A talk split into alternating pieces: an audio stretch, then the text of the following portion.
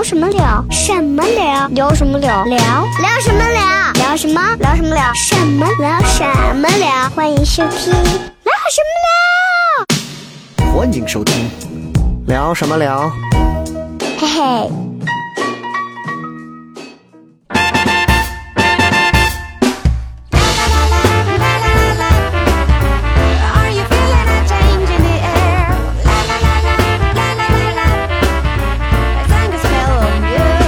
欢迎各位收听聊什么聊，各位好，我是小雷。大家好，我是小黑。大家好，我是邵博。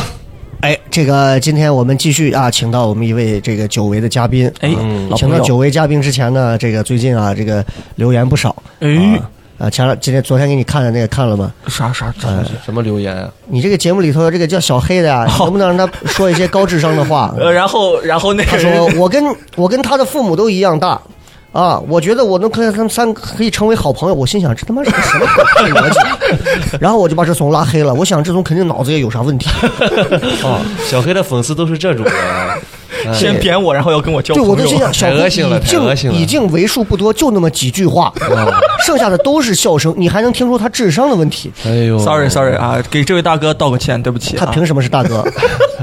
可能是大嫂或者大嫂啊，这位这位嫂啊，这个。对对对对，这个呢，今天我们这一期节目啊，有请到的呢，还是我们的一位老朋友。哎，是啊，这位老朋友呢，大家都不陌生。嗯啊，这个也是在这个这个学医救不了中国人方面呢，也是哦，是鲁迅先生。呃，有点烂女士啊，有点烂啊。是雪饼啊。哦，原来是雪饼啊！那你把面具摘了吧，雪饼。啊，其实不是啊，其实是我们这个这个一位很多很多人应该也去他那儿就是看过、嗯嗯。啊，这个有关心理方面的一些哦，很其多。其中不犯小黑啊、少博之辈。哎，是是哎是。是。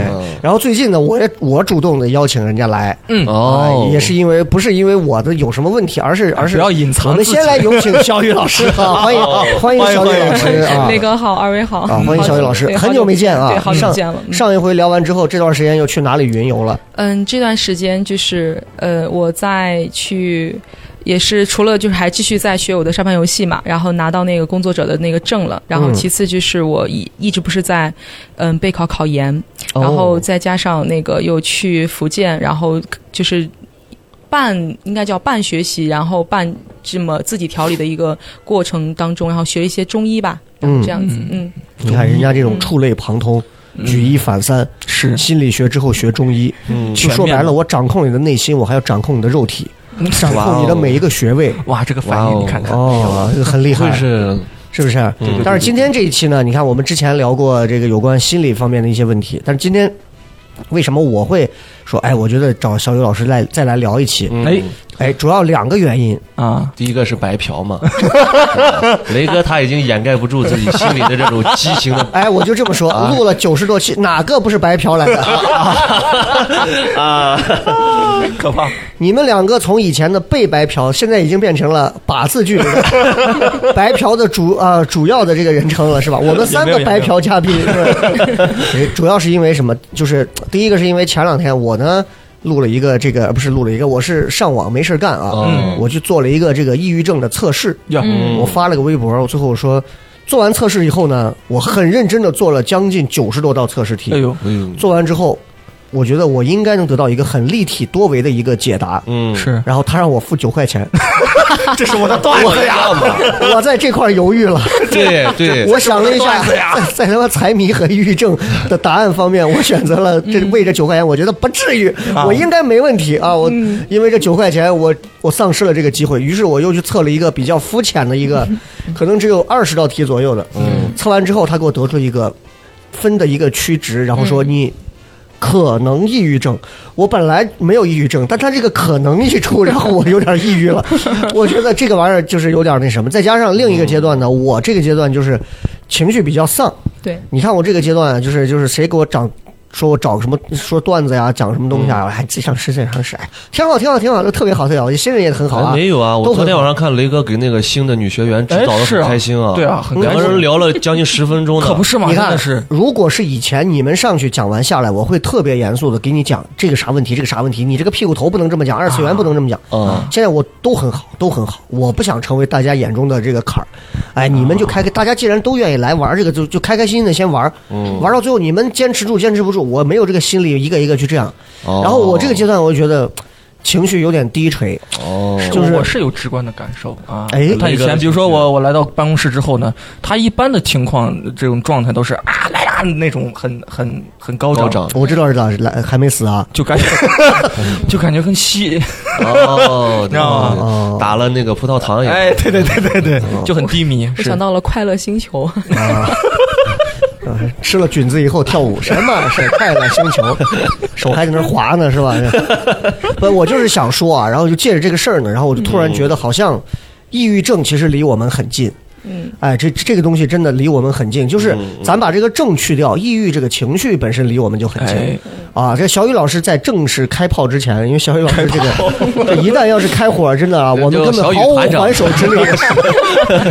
对对，小雨老师今天弹药很充沛啊，弹药充沛前，咱们几个童子军先随便先扔上一点烟雾弹当二位火把子，二位有什么记忆当中，或者近期有过自己觉得会比较抑郁的一个时刻，或者某一瞬间抑郁了？哎呦，哦，少博先来分享一下。妈，我每次都是就比如说尿尿尿很久啊，突然有抑郁，那那倒不这是一个男人的一个呃认识认清自己。大家知道我这个生理状况可能不是很乐观嘛，就是怎怎么不是很乐观？对啊，怎么脱脱发嘛，对吧？哦就是我你说清楚，你不要一上来先搞一句 脱口秀的这种啊！啊，每天早上起来呢，就第一时间的话会看镜子，看自己的头发到底到哪一种程度了。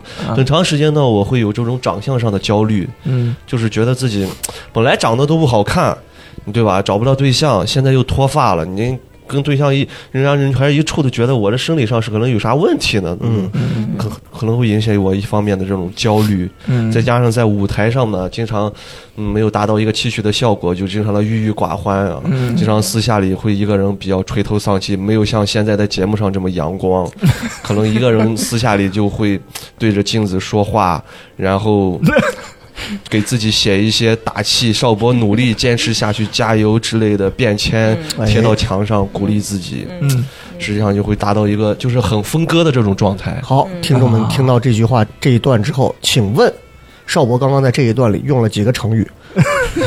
垂头丧气，郁郁寡欢。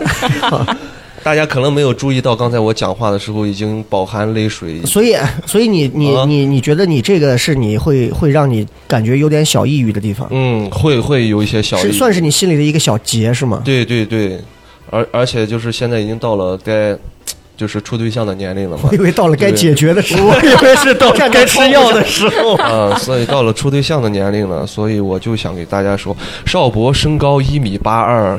呃，是摩羯座的，嗯对于异性的要求呢，就是大概一米六五以上啊，在这里简单做一个这个差不多可以，这段会剪掉的 啊啊，不会留不会留这么多，这种无效信息。我们这一期是非常干货的一期，嘉宾还没有张嘴之前，这些东西都被剪掉。了，对对对行。吧，那我的弹药打光了，二所以营长上吧你觉得，。所以你觉得像他 像他这样的，像一营长邵博这营长这样的情况，你觉得怎么样可以治好？我没有任何的办法，我我觉得他这个都都不算抑郁吧。你泥菩萨过江哈。哎呦，我其实我告诉你，邵博很简单，嗯，男人在生理方面各种方面，如果有一定的小小的缺陷，嗯我觉得你你如果能事业上也能拔起来一点点，咱关键是事业上拔不起来呀。事业上也拔不起来。嗯，哦，嗯，就就沉默了，就 那小黑怎样呢？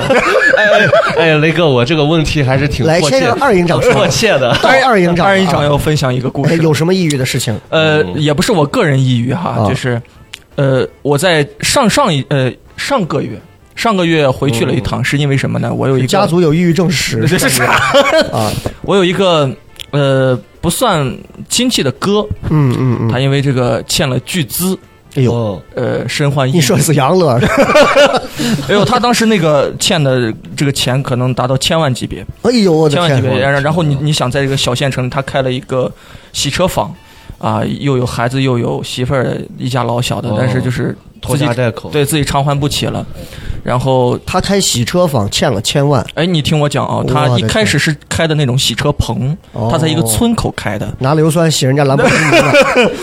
然后到后面的时候一步一步做大了，然后整个人可能稍微的有一些飘了有一些膨胀，膨胀啊然后开始开开始这种所谓的这种裸贷，裸贷，谁给他贷？哦就是把资产集合在一起，想搞个大的，嗯，结果失利了，失足了。然后从去年的十二月份，我爸去参加，呃，我我外甥的这个家长会，嗯。当时那个我哥也在，因为两个孩子在一个一个学校，我爸就说：“哎，你这个哥当时那个状态，我就感觉不太对，整个人帽子，因为他平时就是寸头戴什么帽子呢，对吧？嗯嗯他戴戴着一个帽子，戴着口罩，全程不摘也，全程不说话，哎，好像你，不不停的在接电话，当时、哦。不停的在接电话，然后直到上个月我回去的时候说，这个哥自杀了。哎呦，啊，自杀了，而且死状相当的惨烈，是在自己的这个脖子上，左一刀右三刀，我去，呃，家家家里的这个客厅啊，这个全是血。卧室就已经浸湿了。哎我的呦，天哪！当时法医去鉴定现场、还原现场的时候说，他先是在客厅给自己拉了一刀。就割大动脉啊，呃，拉了一刀，嗯结果疼的要命，没死，然后抽烟，在屋里不停的来回踱步，就是听到这种已经哎已经已经是接受不了了，哦然后又躺到自己的，床上又来了三刀，哎呦，解决了。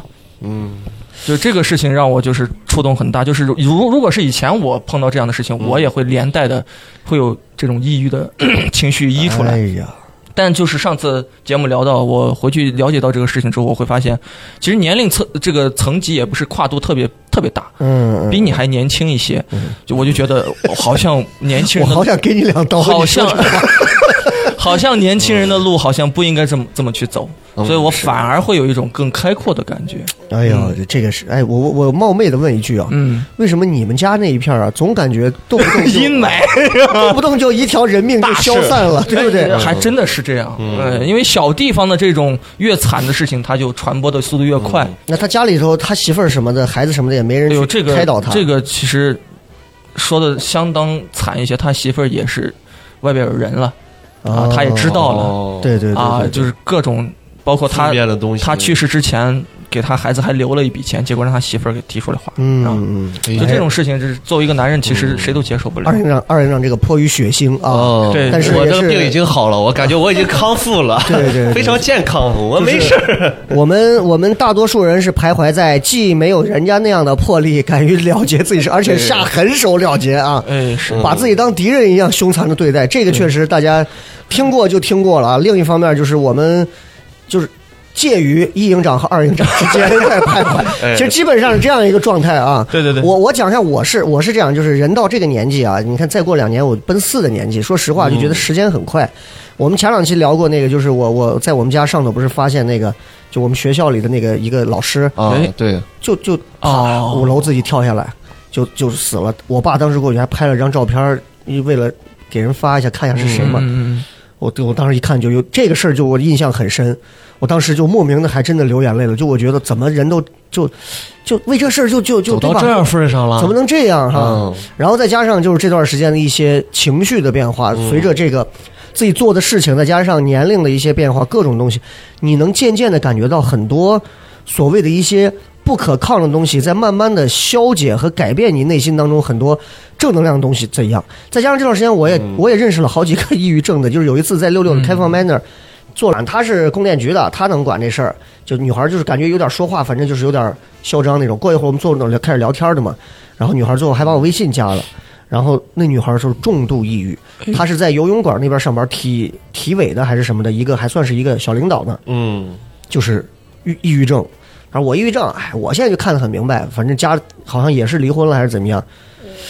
我不太知道跟这种人怎么接触，也不知道该怎么相处，但是我也分不太清抑郁症这个情况到底是不说话、郁郁寡欢那种叫抑郁症啊，还是那种每天想着就要给自己脖子上挡桑刀叫抑郁症。还是像我这种想很多。你知道，昨天晚上我十一点回去以后，我哄完我孩子，然后，然后我媳妇儿在那玩云顶之弈呢，我就睡啊。嗯，我说不行，我累了，我睡啊。我躺到十二点半都没睡着，为啥？我刷抖音，全是汶川地震的事儿，哦，对，我就控制不住。我说今天不能刷抖音，今天刷抖音我就想哭，就是我就开始。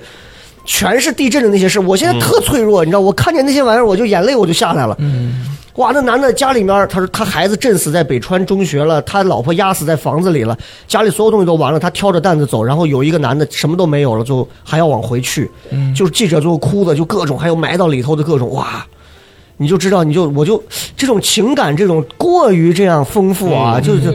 就我不知道是不是下一个阶段，突然如果再有点错的事儿，我可能我就背不住了，就是我就把你俩就带走。我跟你说，你是谁呀？你还把我俩带走除？非你攮三刀是吧？不用，你们爱吃面吧，就是。哎，反，正就是哎，反正就是给你讲，就真的是这样。然后就是再加上真的你会发现啊，开心的事儿似乎很少，很容易被冲淡。我就是不开心的、烦恼的，嗯甚至于容易让你想多的事儿会越来越多。对，嗯对对对，的确是这样。就比如这个脱发，嗯，哎这都好很多了啊！你看我为什么这个阶段我已经很少给那些年轻的新人演员讲一些东西，我去打击式的讲了。嗯，当我有精力的时候，我愿意打击的讲，因为我能把你拉回来。但是这个阶段，我就我觉得我可能我讲一点点话会给别人造成一些影响。我觉得，嗯我觉得你不行，你就不要这么说了吧，或者可能他就不想再做这个事儿了。我现在也就觉得，我如果负能量有点重的时候啊，我就少给别人说话少所以你看，我前两天录那个录那个东西，我自己再给自己找一些新的新的点，去让自己忘了单口圈这个东西已经。哎呀，就那么回事儿了，破人破事儿，咱们以后再聊啊。好所以今天小雨老师听完一二三 营长讲完这么多东西啊，然后我们回归到先从抑郁症这个事儿上来讲，您听完这些东西，呃，您首先有什么想要聊的？说实话，这这个，哎呀，好长时间也没有来了。我自己做没想到你们三个货已经成这样 了。我我我自己就是当那个雷哥邀我，然后我要说这个话题的时候，我没有想到一下会聊这么重。我还想着说，因为雷哥问我最近怎么样，我还说我想聊聊轻松的，比方说又学了什么新的传统文化了，有意思的哦。然后结果没想到一上来就跟我说，哎，咱们聊一期抑郁症吧。然后我就心想，哎呀，这连 个铺陈的快乐的东西都没有。对，但其实确实在嗯从近三年，我身边的年轻人也好，应该说大、大概率上，从二十岁，然后到三十五岁，基本上就是我接触这个年龄范围内，嗯嗯甚至包括一些朋友们的长辈，就是妈妈呀这样子，爸爸妈妈的年纪，阿姨叔叔阿姨的年纪。嗯这个病已经变成了一个像感冒发烧，好像就是雨后春笋般的，好像大家就开始也原来说实话，二十年前你去说抑郁症还是个阳病，就觉得哎呀这个人好矫情呀。然后呢，现在好像它就变成了一个哎，突然一瞬间大家开始关注到这个疾病了。怎么原来有这么多人都有这样的状况？对，可以说，其实我们所有人身上都有抑郁的基因或者是点，哎呦，嗯应该是每个人都有的。嗯，只不过应该是说每个，其实按照这个地方就说，就是如果按照医学的那个专业名词的话，它抑郁症叫做单向情感障碍。然后呢，就是它它大为什么叫单向情感障碍呢？就是说它只在一种状态下持久，比方说就是你心情低、心境低落。就这个这个状，就是你永远都只在一个心境低落的状态，啊然后呢，它是很持久的，大概在两周以上。呃比方说像像像像邵博，他今天可能只是看头发，哎呀，我今天这个头发长不上来，我难受，可能就一天，这种就这种就就不可能算的，甚至啊这种两三天都是很正常的。矫情，我明天的头发还长不上来，我已经给他一年时间了你。如果先是头发掉，过了两三天，你发现腋毛也开始脱落 汗毛也开始，眉毛也脱落。哎，别说了，我谢谢你啊。对，就是你的持续心境低落的状态，其实没有那么久啊，大概就是两周之内的，其实都算属于正常的。两周之上，而且你发现不止两周，甚至超过一个月，甚至超过半年、一年的，你都是在这个状态的话，哦那这就肯定是了，基本上就可以判断是这样子的。那我倒没有，那就是说，这两三周之内的时间，如果你还有一些事儿能让你开心起来。充满希望、看到快乐，嗯甚至对很多事情有所未来的展望，这些是不是应该应该说，它就像一个曲线图。我们每个人总是会有一段时间很高兴的，哦总是会有一段时间会荡下来的。你荡下来的那个时间，如果是在两周之内，那就非常正常。比方说，我最近哎呀，家里可能有亲人去世了，对对对然后我觉得我这段时间提不起来劲，哎呀，我最近考试失败，有受到这个挫折打击了，最近生意谈失败了，这都很正常。就是你的人际关系，包括你的生意，包括你的各方面这样子的社会上面的所谓的就是种种你要碰到的事情，这都叫做嗯所谓的人生的一很正常的一个状态。哦你经常每天都要面对这样的麻烦或者是困难，嗯但是每个人的反应不一样。如果在两周之内你就是一个状态，这是非常正常的。然后呢，但是就是比方说，如果超过两周，嗯然后那就这个东西就要引起重视的原因就是它有一个时间点，嗯还有到还有你个人的气质。其实按照那个。是就是所谓的偏医学医医学方面来，医科来说了，抑郁症它确实是跟人的气质有关系。比方说你在生物上面啊，你的大脑的这个功能就不像有些人容易，比方说自愈，那你就是容易陷到抑郁里面的。哦，对，我感觉我它跟大脑功能能有关系。嗯然后，比方说，再说一个很，就是有有一点点让人会觉得啊，就是会惊到，就是嗯如果你家族当中有人是有抑郁的状态的，哦或者是抑郁的这样的得过抑郁症的，然后或者是说基因当中就是有过抑郁这样子的情况的，你是很容易被遗传到的。哎呦，对，它是有生物一这个有一些心理学的这个疾病，它是就会有遗传性的。就像精神类疾病，其实都有，多多少少都是会有的。嗯所以它跟你的那个抑郁气质有关系，你就容易易患抑郁病，明白吗？哦对，所以这也跟大脑功能有关系。嗯。你可以想象一下，比方说，你就生长在一个低气压的家庭里面，嗯。你的父母本身就不是一个很高涨的状态。通常来说，这样的孩子，他当然气质类型上面就会被影响到。即使他可能内在就是一个很乐观的孩子，但他外显上面也有可能，比方说成成长着长着长着，他也不是一个很容易分化的很好的一个状态。对，哦。嗯。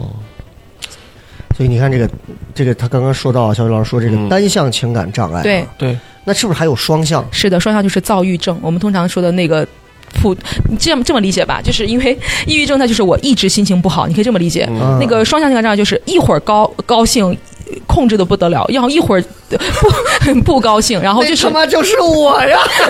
就是就是容易在一个时段内。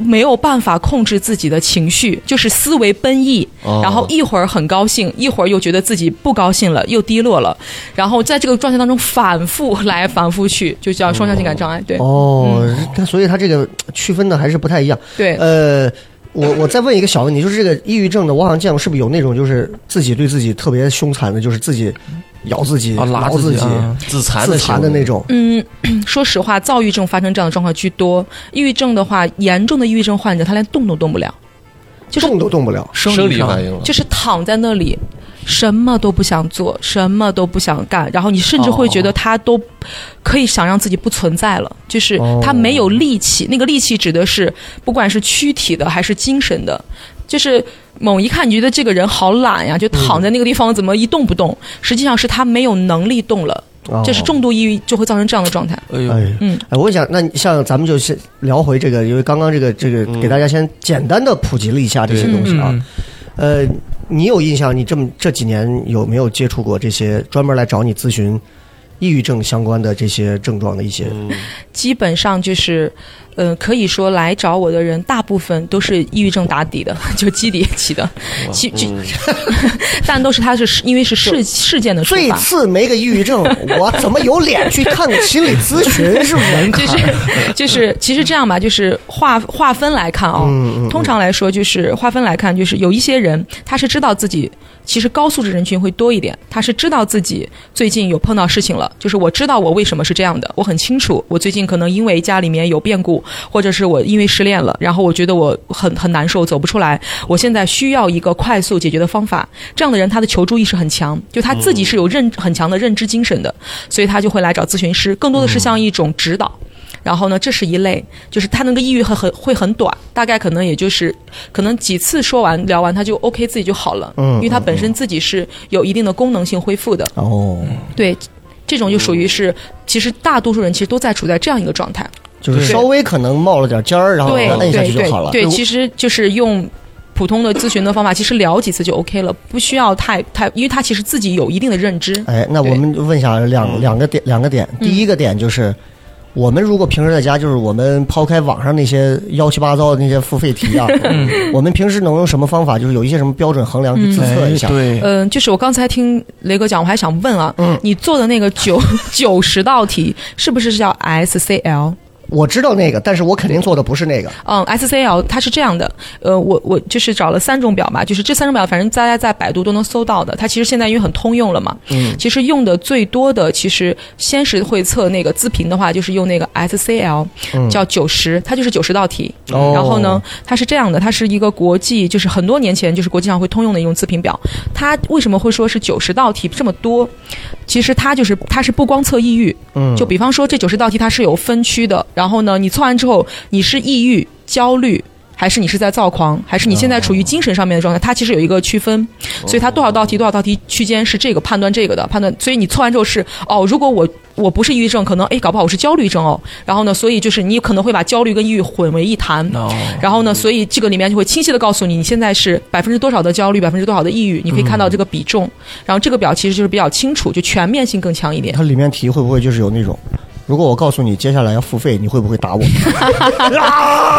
躁郁症，躁郁症，恭喜有你！，我记得百度文库好像不需要付费，应该是有免费的。哦然后有一些它那个收费的是，嗯，就是现在为了那个，营销号 啊，对对，他为了做那个，就是你去看他有那个有一些心理学公众号，他会有，但但那他也会嗯故意去吸粉儿或者干嘛？对对对他会用这样的方法什么东西啊？通常说实话，当我听到了一个说那个九块钱我不想付了的时候，我可以判断为你你你你你的问题一不是很严重。通通常来说，要迫切解决自己问题的人，他直接就付费了。对对对就我很想知道我的到底其实这个心态和什么一样？就是我，就是我跟你说，他规避了一咱之前部分人。对，就跟就跟我之前我说，当时他们说探探，哎呀，我说我下一个，好，我就划，我不管谁，我都看都不看，我就一直划，全是喜欢喜欢喜欢喜欢喜欢到每天只能刷够一百个还是多少个，就不能再刷了。他接下来要你付费，哦，那我我后来想了一下，我好像也不是这么需要这个事情，嗯他得的是另一种病，贫穷。穷病是一辈子的事儿，你知道吗？所以说白了，咱仨都是这个问题。刚刚我们聊的这三个话题都是在穷这个事儿，对，最后栽的跟哎，我我是你那也是啊，对啊事业上那个最后财富啊没了，累了太多债了其实是不是？哎，也回头是也是那有没有一些，比如说，就是如果不靠题，靠一些日常的一些行为标准去？说实话，就是说实话，就是如果我们现在，比方说你有刺激点，比方说我最近就是，呃，当然分开看了，先看有没有刺激点。比方说，我最近确实是碰到事情了，嗯我觉得，嗯，你就刚才我讲到的人际也好啊，或者是碰到一个困难也好，这个问题，比方说我超过两周了。我都觉得我自己是一个，第一不想见人，第二就是觉得我连食欲都没有了，甚至有躯体化症状，就是睡不着觉，然后饭也吃不下，然后我就觉得我突然一下子没有了任何的动力，嗯嗯，这个状态当然两，就是说两三天都没有问题啊。比方说你真的已经是持续很久了，两最少是两周了，然后呢，你这个时候就可以去看看这个自评表了。然后所以我就说下来说跟大家说有一个那个 SDS，这个是专门测抑郁的。SDS 对，然后它嗯，其实 SDS 不是 WWE 啊，看准了 SDS。大写的 S 哒哒哒，有终于 SDS，它其实英它是那个三个英文单词的缩写，就是其实咱仨是真的没事儿，我跟你讲，咱仨这个问题绝对是非常健康是他妈多动症，我跟你讲健康。的过了。它 它就叫抑抑郁自评表。抑郁自评表对，然后呢，大家去搜，啊它是美国美最早是美国精神这边呃精神协会，然后它创立出来，跟医学这边哦通用的。然后呢，现在应该就是大家全球都在通用，然后很短，就是你说的有点不靠谱的，只有二十道。啊，然后对然后呢，你就去测，它就是二十组，这个就是就是单纯测抑郁的。嗯然后呢，你测完之后就会看到它那个比重，然后看得很清楚。嗯所以就是大家可以，如果如果我觉得我超过两周是不舒服的。然后那我就把这些表打开，我先测一测。如果确实反应表上反应是比较清晰的，有这个趋向了，那么你就可以考虑看要不要去心理咨询，要不要去身心科。因为通常的话，去医院的话，他也是会让你先做量表，哦然后也是用量表判断完了之后会告诉你。是因为之前咱我忘了是录哪几期啊？嗯，我印象当中就有，包括微博上也有，包括呃抖音没有，微博还有公众号底下都有。嗯就是他是那种就人说。我作为一个中度抑郁症患者，我怎么怎么样？我说我说两句，我记得不少，所以我估计这期节目听完之后啊，首先会分这么几波人，一波是跟我们这种无病呻吟的啊，啊，就哎呀，听完之后我突然觉得哎，好像不是无病，是得了穷病。哎，啊穷病呻吟的啊，这是一种；一种呢，就是这种比较轻微一点点的，他可能会觉得，哎，也许对他有一些帮助。对一种就是呢，觉得你们聊的这个，在我的面前，在我这种强大的重症、重症、重度的这个抑郁症面前，就就总会有一些人站出来，一定会说点什么。但是没关系，不管说什么，各位对听明白，我们只是希望能够让大家摆脱，或者是至少减缓。嗯我们没有任何别的意思。嗯不管我们三个还有小雨老师说的这期节目满不满足你的目标诉求，还是说达不达到你的一些要求，首先。这只是一个播客，这只是一档节目，对对对对。它不承担任何医疗作用，它没有医疗作用，就是我们就就它那是个保健品，我们也告诉你后面备注没有任何医疗作用，单纯是保健品，对不对？对对对所以请各位留言，尤其是有抑郁症症状的朋友留言的时候，请多多带上一些爱、m a k e more love and 哎 peace。哎呦，对对，高级了。对哎，好不好？嗯，我一定要提前说呢，这不说，这跟你说真的，我觉得。你你这之前每次小雨老师来，一定一定都会掀起一些人。我觉得这个心理咨询师说的这些东西根本就不对，就是鬼扯。哇哦，我我我自己也看到，然后我每次看到我都会我就会很会心一笑，然后我都有，对都有。上回来那个机械工程师也是后台留言，我觉得说的这个根本就是鬼扯。然后那那工程师那小伙给我留言，雷哥，你看这是什么呀？我说不要理他就好了。都有啊，我们再录一期收费的，啊，收费就没九块钱。啊，十分钟就录完了，没救。对，然后所以咱们说到这儿啊，就就想听一听，就是有什么有什么就是具体的一些这个您碰到过的一些这个人和事儿案例啊当然，我们隐去他们的名讳啊，只说是的是的只说这个事儿，看看能给我们一些什么样的一些对对对呃警醒或者一些帮助。没问题。比方你这儿经历过一些，比如说接触过一些什么样你印象比较深刻我的？我也是，就是分了几类来说吧，嗯就分了几大类，然后然后用案例给大家，就是大家可能通过这些分类和案例就能看到，诶，会不会带入到自己，会不会带入到身边的人好好好好？对。其实来的人无非其实就是三到四种，就是像刚才雷哥说的。然后，嗯，比方说像第一种的话，就是我刚才讲过的高素质人群。这个其实现在，因为大家说实话，年轻人普遍的受教育程度比较高了。然后呢，我我在二十岁的时候，我其实对抑郁其实还是懵懵懂懂的。就是虽然我那个时候也也有得过抑郁症，然后但是那个时候就是完全对心理啊，学你有得过啊？对这个后面我就是刚好跟大家分享。我我冒昧问一句，是是哪个程度了？我属于就是还呃，我属于比较短暂的中度抑郁吧。然后对，然后但是很短暂。然后我就是嗯，跟那个第一批的那个人一样，就是认知功能比较好，就很快就出来了。那你会逼着自己身边的人去去去把这种负能量逼给他们吗？完全没有，没有。我是那种把自己关起来的人。哦，对。我以为说难怪老公开飞机走了，没接上，远离媳妇儿了。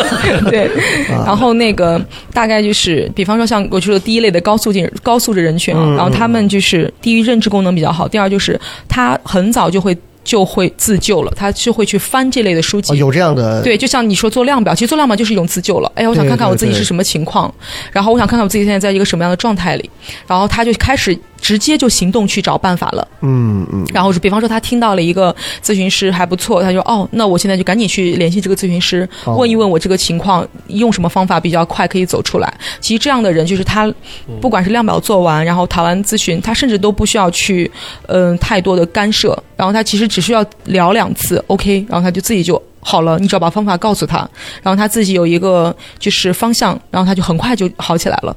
基本上我判断到的第一类的人其实是比较多的，现在。对，然后呢，中间的就是第二类的人，也占的比例比较大的人，就是真正来做治治来做这个治疗的哦，一大批人是这样的，就是他感觉自己有问题了，嗯，但他不确定自己有没有问题，哦可是他觉得自己在这个有问题当中有已经有一段时间了。这个应该代表很多人，是的，这个就是大多数人是这样。然后呢，他他待了很长时间，他发现他也用了一些办法，他发现好像没什么用。嗯，然后他这个时候呢，又又悄悄的想尝试，又不想尝试的那种来回试探。比方说，他听到有一个。比方说听到了聊聊什么聊吧，哎然后呢，嗯哎，现在在讲抑郁症了，好像我其实也需要来关注一下。哦然后完了关注之后呢，哎，我就开始在思虑我要不要来找这个心理咨询师。是然后比方说找了，找了之后呢，就又犹豫要不要去，然后这个过程他会反复，他最终还是来了。最终来了之后呢，然后他开始解决问题，但是也可以最后解决的很好，但这个过程就比较长，就是这是中间最多的一类人。对对，就是那呃，你看，因为确实有很多人啊，就是嗯包括现在很多这个呃。也有一定的经济收入啊，嗯。然后这个这个也有一定的学识啊，对，然后也是年轻人啊，嗯呃，也也了解这些所谓的这些什么心理上的一些东西，也关注心理健康。嗯，对。但是确确实实，咱们不得不承认啊，我为什么刚刚要铺一下，就是希望有抑郁症的朋友听了不要去，因为有抑郁症的人，他其实特别烦那种，就是你们他妈没有抑郁症，你们他妈跟我在这矫情装逼，跟我说你那叫抑郁症，就是就是你让一个真正生病的人，你去听这种，嗯。你那他妈算抑郁症，你每天喝酒的那会儿，喝完酒你一个人躺在那儿，我操，我兄弟们都不爱，我肯定有抑郁症，你那不叫抑郁症，好不好？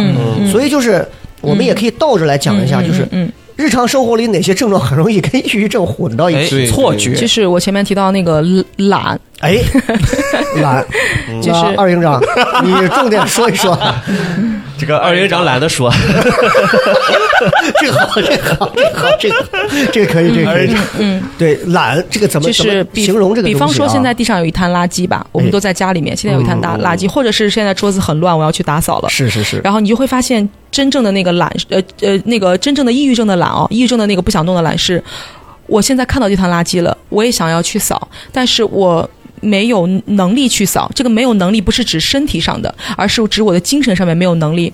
就是我看见他了，但是我完全没有能力站起来。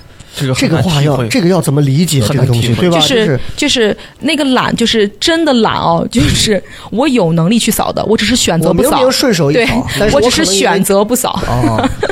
但是但是很多人可能就会误解到，就是他这个其实选择不扫，他可能忽视掉，他会认为是自己本能的那种抑郁症的不扫，但其实他就是因为觉得关我屁事儿，嗯可能就是一瞬间那个闪念而过，但那个跟抑郁症的那个不扫还不太一样。然后抑郁症的那个，有的比方说他真的站，抑郁症患者他真的站起来去扫了，他会发现不不只是扫地啊，比方说干别的，比方说现在是哪怕是接孩子放学，哪怕是去做别的事情，嗯只要我真的去做了，我就会发现我一干这个事情我就心情不好了。哎，嗯，很痛苦。我的天，这个玩意儿确实，对，嗯，这个确实就是扫不下去地了，然后接孩子接到一半儿也发现接孩子的时候自己也不快乐，或者是我准备开车去见一个谁，开到一半我不想去，我就回家了，就是这样。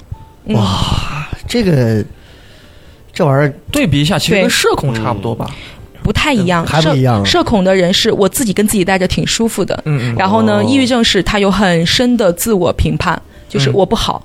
我不行，然后我觉得我现在特别的低自尊，然后我觉得我整个人都就是跟这个世界是不一样的，然后我觉得我我是被人看不起的，就他会有很深的低自尊的评判。你有你有接触过这种就是自己对自己评价比较低，就觉得嗯我我什么也不行啊，我因自己 PUA 自己的感觉嗯啊。嗯我 我我我愿意说一个例子，哎然后因为我拿这个例子也去做做我的个案督导了，嗯因为我要用他的这个个案去跟我的督导师做督导。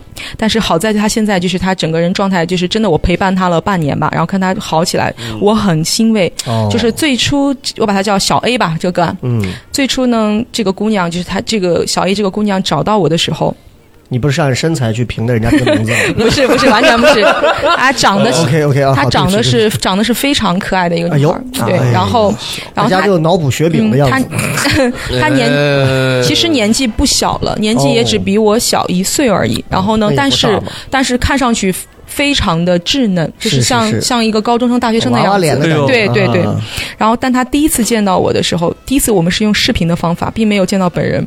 他第一次见到我的时候，他是全程躺着的，全程躺着的因为因为他的腰受了很严重的伤。哦，然后呢，他的腰椎就是是应该应该是说这么年轻的年纪，腰椎间盘坏掉了。哎呦，嗯，然后他全程是躺着的，嗯，然后呢，边就是我我我我有刚开始我有愣到，因为他给我打过来的时候，他是这样仰着的嘛，嗯然后我就说嗯怎么，然后他就给我解释了一番，然后我才明白哦是这样子，所以就是他躺着的这个过程当中。就开始倾诉，然后边倾诉，所有的内容都是他现在有多么的，就是那种嗯不好的状态。那个不好就是，我觉得我自己用什么样的一些话术去表达这个东西我？觉得我自己非常糟糕，我觉得我自己就是这个样子，包括也站不起来，然后有一种被世界抛弃了，这大家可能会看不起我，然后为了怕别人看不起自己，然后用了一年的时间跟外界完全隔离，然后把自己关起来，然后不跟人打电话，也不接触，然后呢，除了自己的家人，零星的家人知道，所有的朋友他都屏蔽了、隔绝了，没有人知道他哎他腰坏掉了，然后所以也所有人也不知道他在做什么。然后呢，他我问他为什么这样，他就会说，第一是怕别人看，因为他高自尊嘛，所以他看到别人就觉得自己一下不行了，所以突然有一种评判叫做我不行了，我不好了，我这样非常糟糕，我是一个感觉要被社会淘汰的人。然后呢，我这个样子，就是所有的能听到的低自尊，他都会飙出来，边飙然后边哭，就是那种发泄的那种哭，就觉得自己不行不行了吧，就是这样的感觉。嗯，嗯，哎呦，这这就这个内心的这个东西，就是人可能经历了一些，首先外在的这个挫折，肯定谁都有，对对对对吧？嗯，就你比方我，你看我，嗯 我觉得我是幽默大王、笑话大师，是吧？突然有一天我发现我自己不好笑了，对，少博如果更好笑。对，哎，然后突然有一天我回到家里，我然后我就开始自己如果 PUA 自己，我觉得我不适合干这个，我甚至都不该接触人，嗯我觉得我站在别人面前是丢脸。哦，我我干脆关起门算了。我觉得我这样我还有什么用？那我如果不说这个，我可能什么也干不了。嗯我还能干什么？百无一用啊！我那我嗯我就待待到家里呗，就就可能慢慢就会愿出去了。对就是一个过程。所以，所以用他这个，我就解释上一个那个懒的区别啊。你像普通的那个懒，就是我想一整天都躺在床上睡懒觉，这个是我想。然后抑郁症就是他这个，就是因为我讨厌我的生活，因为我讨厌我自己，然后我我又我又很伤心，我又很悲伤，然后呢。我又希望事情会改变，但是我又不知道做怎么办。如果我真的这样下去，如果真的就像比方说我死了，别人会不会讨厌我？别人会不会想？他就有好多好多这样子的东西会出来。对对对，这个玩意儿确实，我们站在这个置身事外，确实听起来就觉得。但是如果你真的是经历到人家这个人生阶段的时候，你会也会陷进去。你会你可能也会陷进去啊。对对，是的，就大家都可以想一想，就是你有没有在某个人生时刻，我们其实自己把自己救了一下。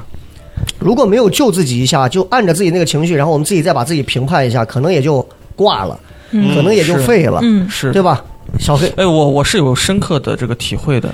上次咱们跟小姐聊的时候，我就说到一个点，当时是因为家庭的一些变故，导致我心情一度很低落的时候，当时是会开始自我否定吗？呃会会否定，就是我一开始是完全逃避的。第二个阶段是自我否定，一开始逃避就是俺屋里猕猴桃都没有人家几率大一开始的这个这个这个呃逃避就是不关我的事儿，啊，都是别人的错。那第二个阶段就成了这都是我的错，哎呦，好像跟别人关系不大。嗯，然后到后边的时候如何解救，就是因为看电影，就是咱咱上次聊过的。然后就想通了，呃，这这真的是少博的错。真的是看了这个《山河故人》之后，才打破了我一些很幼稚的想法，就会觉得不是每个人都得围着你转，每个人只能陪你一段儿，或者说是都大家都是互相的。所以其实他选择了一个看电影，就很好的，其实就解救了对这也化解的办法。对，这也不是选择，可能是被动接受，就是我恰巧碰到了这个这个电影机缘巧合对，机缘巧合把我给拯救了。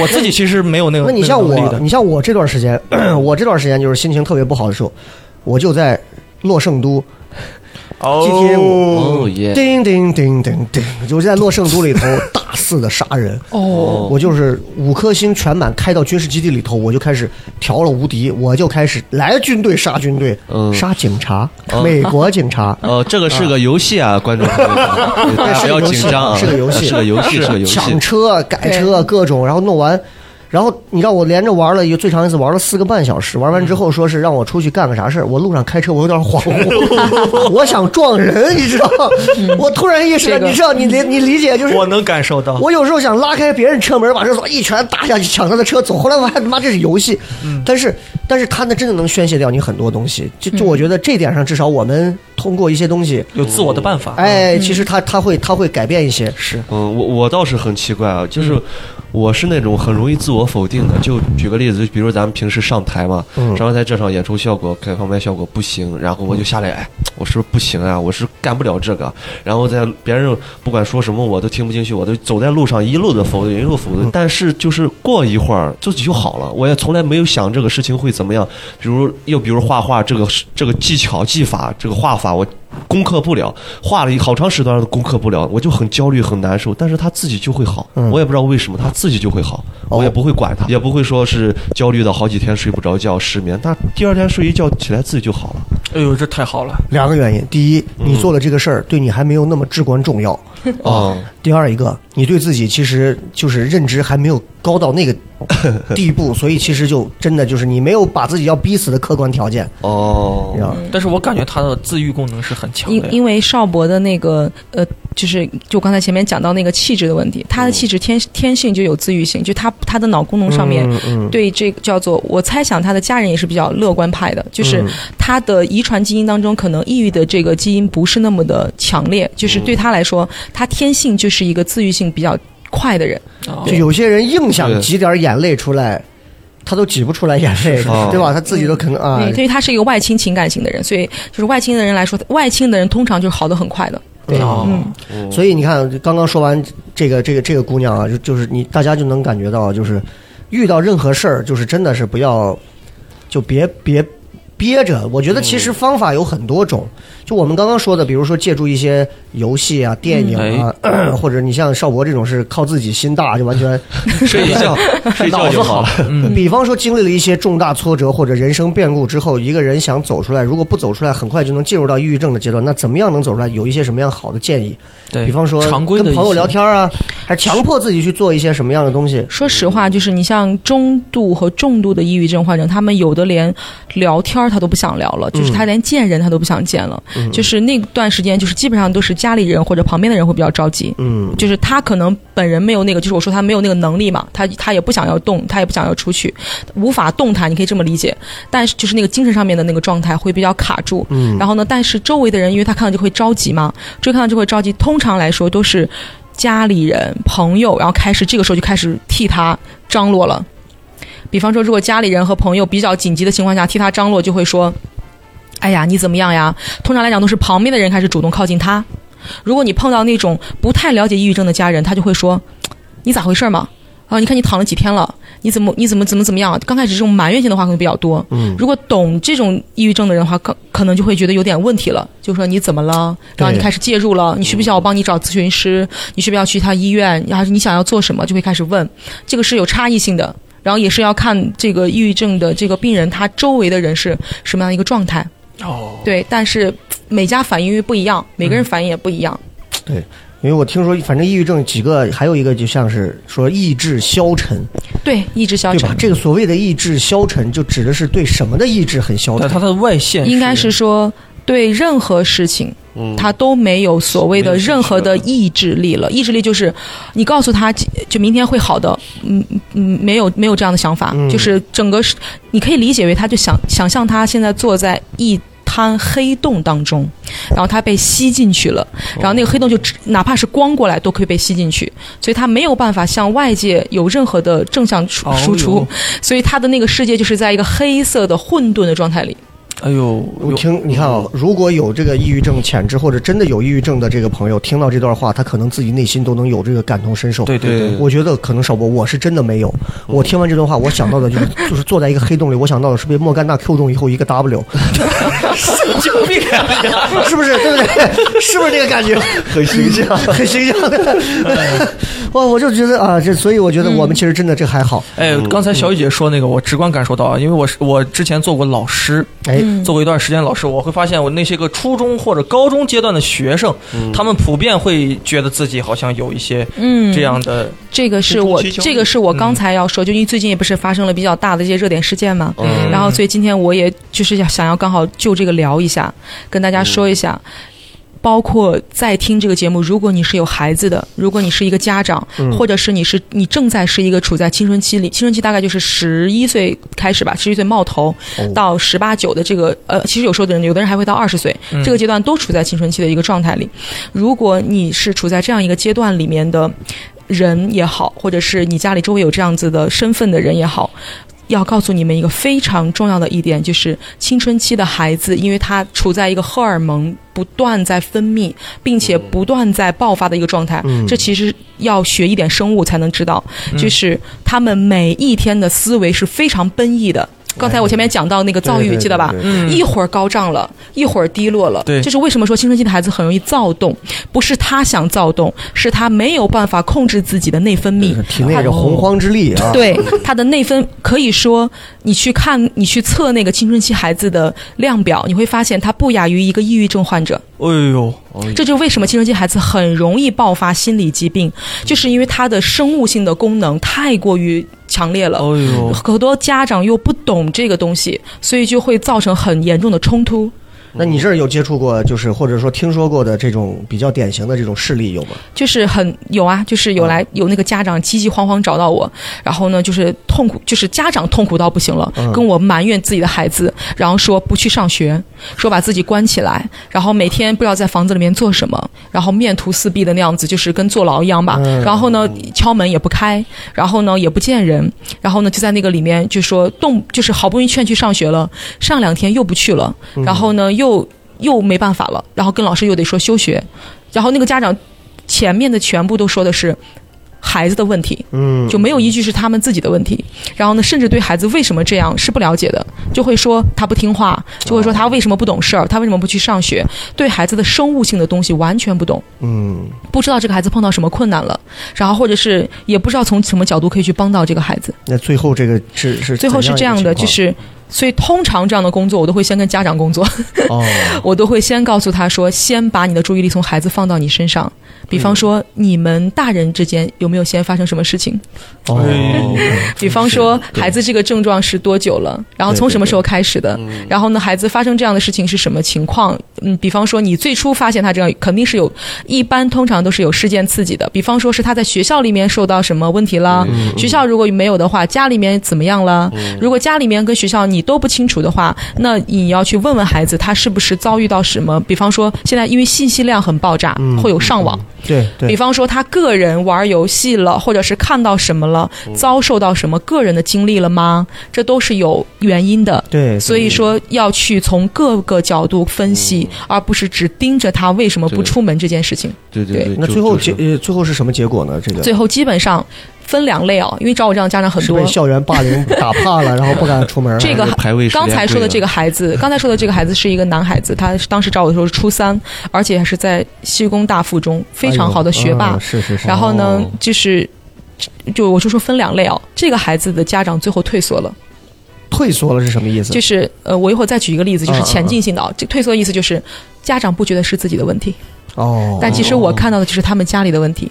因为这是一个单亲的孩子，嗯，已经很多年没有见过自己的亲生母亲，然后父亲又、哦父亲又再婚了，然后呢，一直是他的姨妈在管他，他找我的人就是他的姨妈，嗯，而我能就是从我的角度，我明显看到就是这一个错位的，嗯，姨妈介入当了母亲的角色，然后自己的父亲是退出的，这很扭曲这个东西。然后哦。但是但是我理解，因为姨妈就是想要去帮忙嘛，想要去管嘛。但。姨妈再帮她替代不了这个正位啊，就是吧？她的意识都知道，对对但是姨妈没有办法自己来，然后呢，姨妈也没有办法劝动亲生父亲来，因为他们只想给孩子工作，是是是。他们不想给自己工作。很拧巴。对，在我看来是要先跟你们工作，才能再跟孩子工作，甚至有或者说，如果在收听这个节目有类似这样的家庭的话，跟这些家长说一句话：有的时候有一个秘密是，只要你们的工作解决了，孩子自然就好了，甚至都不需要给孩子工作。就换句话说，如果你们家和，其实也就万事兴了，对吧？是的，是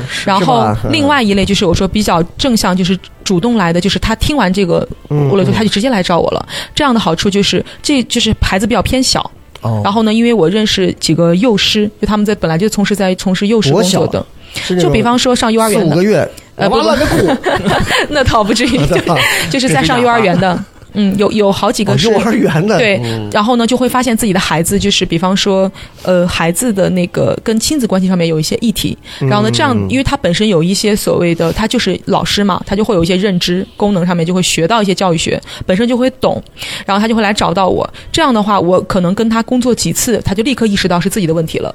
他当他意识到是自己的问题的时候，他就不会把注意力都放在孩子身上，然后那个问题就很快就解决了。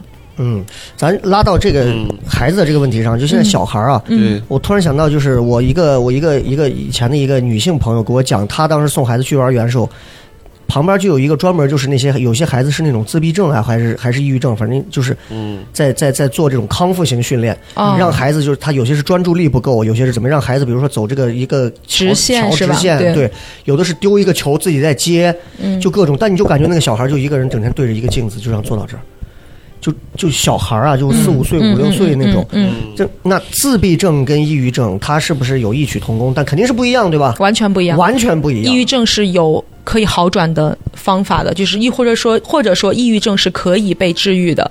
哦，抑郁症。对嗯，然后但抑郁？症好像是一直埋在我们心里，都会有这个潜质因，素对。也就是说，啊你患抑郁症的人，通过药物治疗，通过干干预，就是认知疗法这些干预是可以好转的，可以减缓，甚对至好转是啊。完全可以好转。然后对对对自闭症是没在医学界现在公认公认的医学界，自闭症是没有办法的。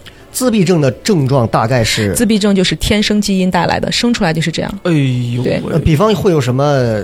外在的你说你说接触过有类似于他们叫星星的孩子，嗯。然后因为统称就是在这个群体把他们叫星星的孩子，然后呢就是星星的孩子，因为孤独嘛，每个星星就是一闪一闪的。对。哦我以为是是那个我也以为是金刚，对，因为因为自闭症也叫孤独症，哦星星就是一闪一闪，不是看着我们离得很近，其实他们都是相距很远的。对对，然后他就是，所以是叫叫孤独的孩子，所以叫也叫孤僻症和孤独症。然后刚好我有，嗯，就是朋友是在给自闭症儿童教画画，做康复的那个，就是一种、一种治疗吧，教画画。然后呢，自闭症孩子是这个样子的，就是可以说他们只活在自己的世界里。哦，他们没有办法听到你说什么，他们没有办法，他们的感知觉是完全关闭的，没有办法和人建立起联系和关系。那就是比如我跟他不管说什么，他可能接收不到，完全有一个屏蔽的罩子就对他们隔，挡了。他能。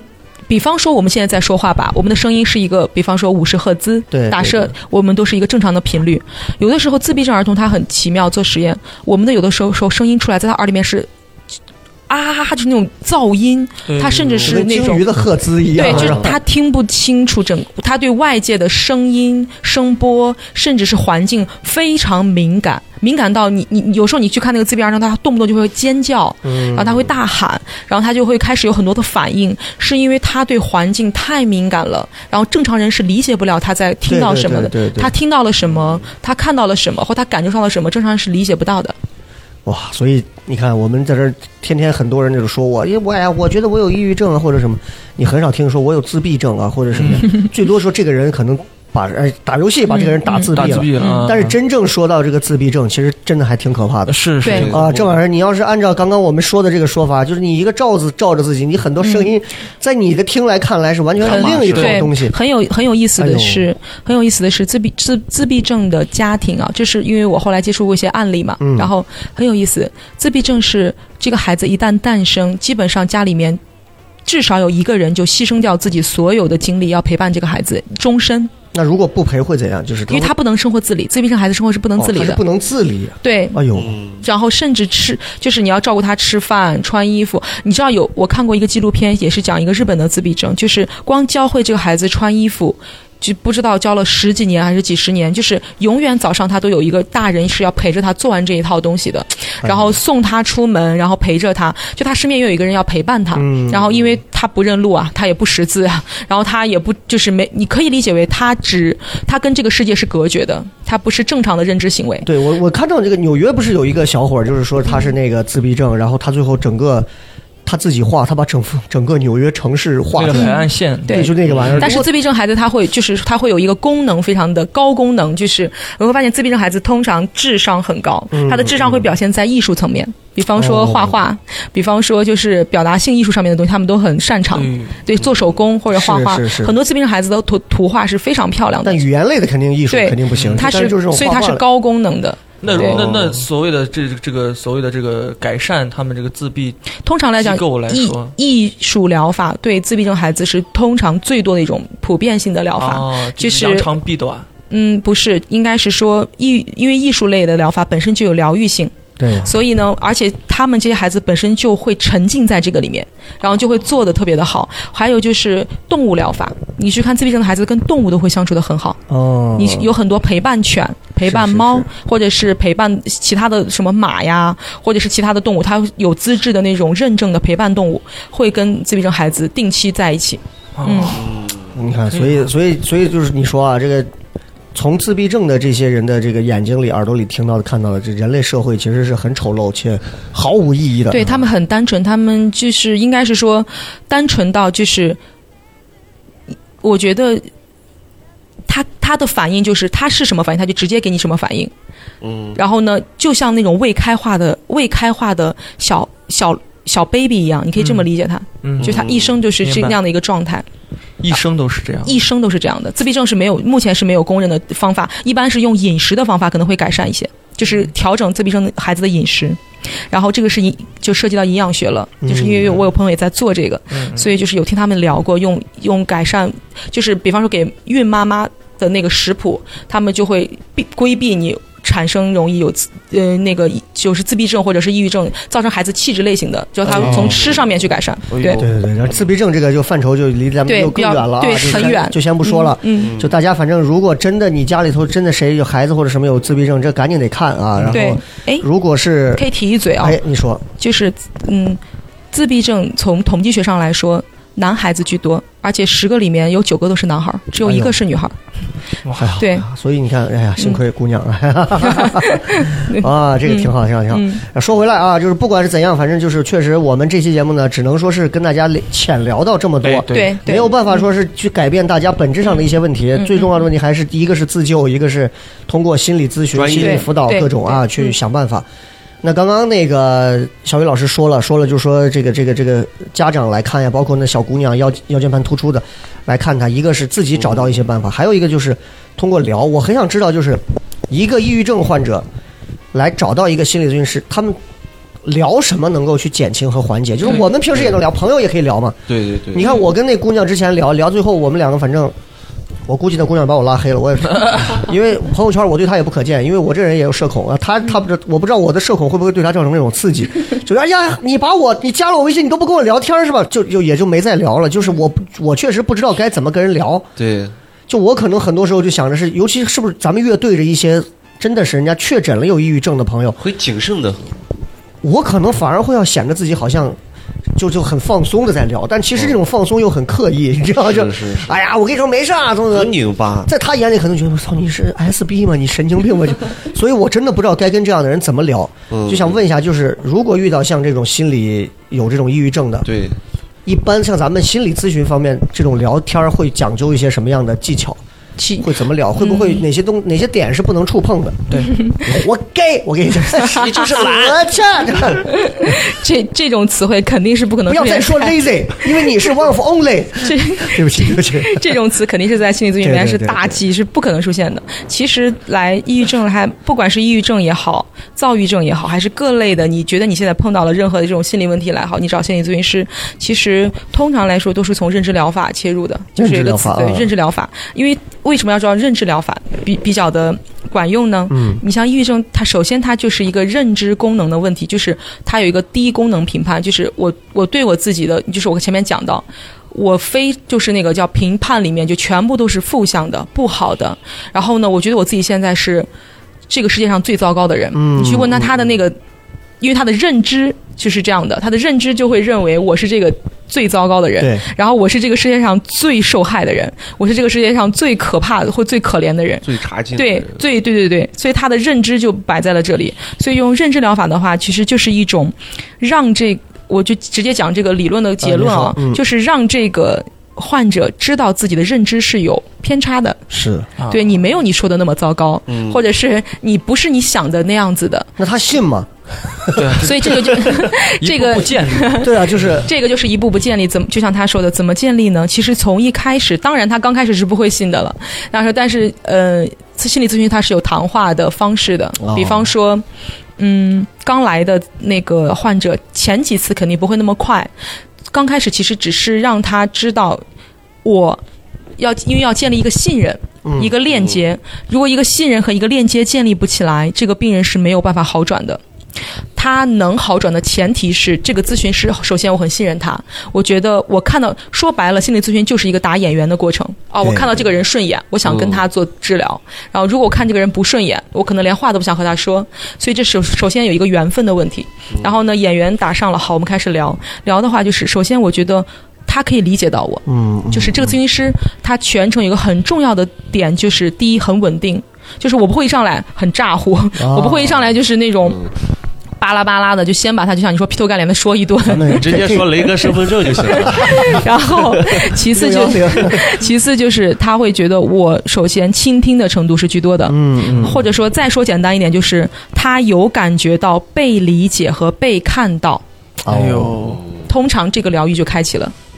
这个确实我们好像干不了这啊。啊对，你像一个一个一个这个抑郁症的朋友，一进门，小黑转过来，What's wrong with you？I'm okay, I'm fine, I'm fine，拜拜就走了 是吧？加重他的病情。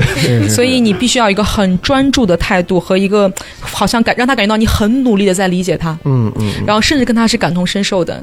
然后呢，甚至你能好像他说了一个东西，你当下就能知道他在说的是什么意思。哦然后就是那种同理心很强。那所以回归到就是我们这个常规社交里头，嗯。如果身边朋友有这个轻度、中度这种，嗯嗯，跟他聊天的时候，就是我是要像心理咨询师一样哦。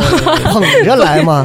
其实其实我最近真的想自杀，对对对对对，想死很正常，谁不想死？我也想死，但是呢，我想老死。对对身边。你想怎么死啊？我得尊重，得 respect 嘛，salute 嘛，对不对？这个 respect 这个这个叫啥？头思路是对的，但是 respect 的结果不对。把人送走了，这个聊完就没了。就是其实对我们朋友来好来说也好，家人来说也好，第一点就是我说的，你你的陪伴是最重要的。嗯其实对你去观察抑郁症的患者，他其实要的就是他首先要的就是陪伴。对，你看他不能动，你看他是想自己待着的，嗯。但是大部分的抑郁症患者，他其实蛮想身边有一个人的，即使这个人什么都不说，是是。即使这个人什么都不做，哪怕在一个房间里面，然后呢，你你我知道你在哪儿，然后呢，我感觉我需要的时候我就能看到你，然后呢，你们可能也没有说太多心理上的问题，只不过就是。他给你做饭，他会给你端茶倒水，这些都 OK，就是一种生活上的照料。所以首先是陪伴，就是我愿意花时间陪伴这个病人。对对对，或者是说是，如果在听节目有在有抑郁症状况的人，他身边你去看，一定有固定的一个人可以长期陪伴到他的，啊，陪着他去对陪伴陪伴他去对陪伴他出 可以出门呐、对嗯，狗也可以吗？就是啊，你俩够了啊。对然后再往下说就是。比方说，能否做到高质量的陪伴？就是，就像我说，你不用做到心理咨询师的那样的程度，但是有一个基本，就是可以做到心理咨询师的稳定性，这个非常重要。我举一个个案呢，就是有，当时也是有人来找我，嗯打一个比方，就是特别焦虑，在那个微信里面跟我说。哎呀，我我我朋友现在不行了，然后怎么怎么难受的难受的要要死了，然后就是说的极度糟糕。说完之后，我的感觉是，要死的人是他，懂吗？就是怎么知道这么详细？无中生有。就是是是，他他的那个情绪的传递，让我觉得他的焦虑已经被放大到，就是他现在也很焦虑，就是就一个焦虑症在看一个抑抑郁症是吧？就这种然后。那个感觉就是他他是正常人，但是他的感觉就是他已经被带进去了。对对对，然后我我身边见到很多人来找我是这样的，所以我为什么要强调这个地方？就是什么叫做稳定性的陪高质量陪伴？就是首先我们千万有一个清晰的认知，就是抑郁症患者。他的那个状态，你要把你要把你自己和抑郁症患者有一个很清晰的界限，就是我不能把我自己的个人满足情感投射到这个人身上。为什么会发生这样？比方说，他跟我是很好的朋友，这个说白了，其实有一种叫做自我内疚在里面。什么叫自我内疚？就担责任。比方说他真的死了，我会很内疚，我怕是不是我没有管他，然后所以我因为这件事情，我觉得我很有压力。所以他因为他天天叫唤他要死了，他可能搞不好他就活不下去了。然后呢，那我看到这个场景，我觉得我如果不做点什么，是不是我的错？然后呢，所以那个是、哦对，所以那个周围的人就会有压力，就会赶紧来找我，就会说：“哎呀，他现在这状况，你你赶紧救他，你赶紧救他。但实际上，那个人本人他其实并没有张嘴求救。对对对，这就是很有意思的点。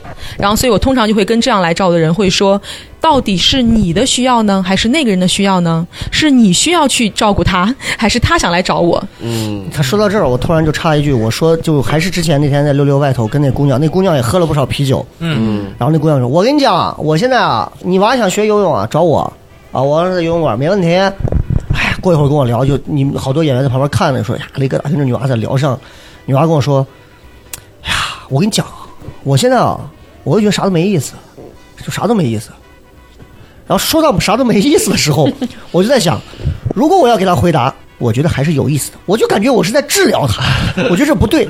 但是我后面说的话呢，就感觉我像个大傻叉。我说，人活着本来就没啥意思。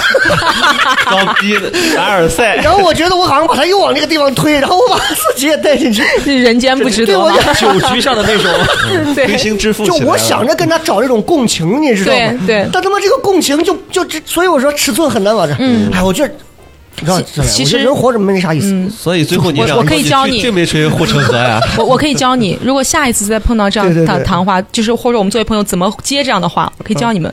其实可以问问对方，你觉得没意思的地方是什么？嗯，那你觉得什么地方是有意思的？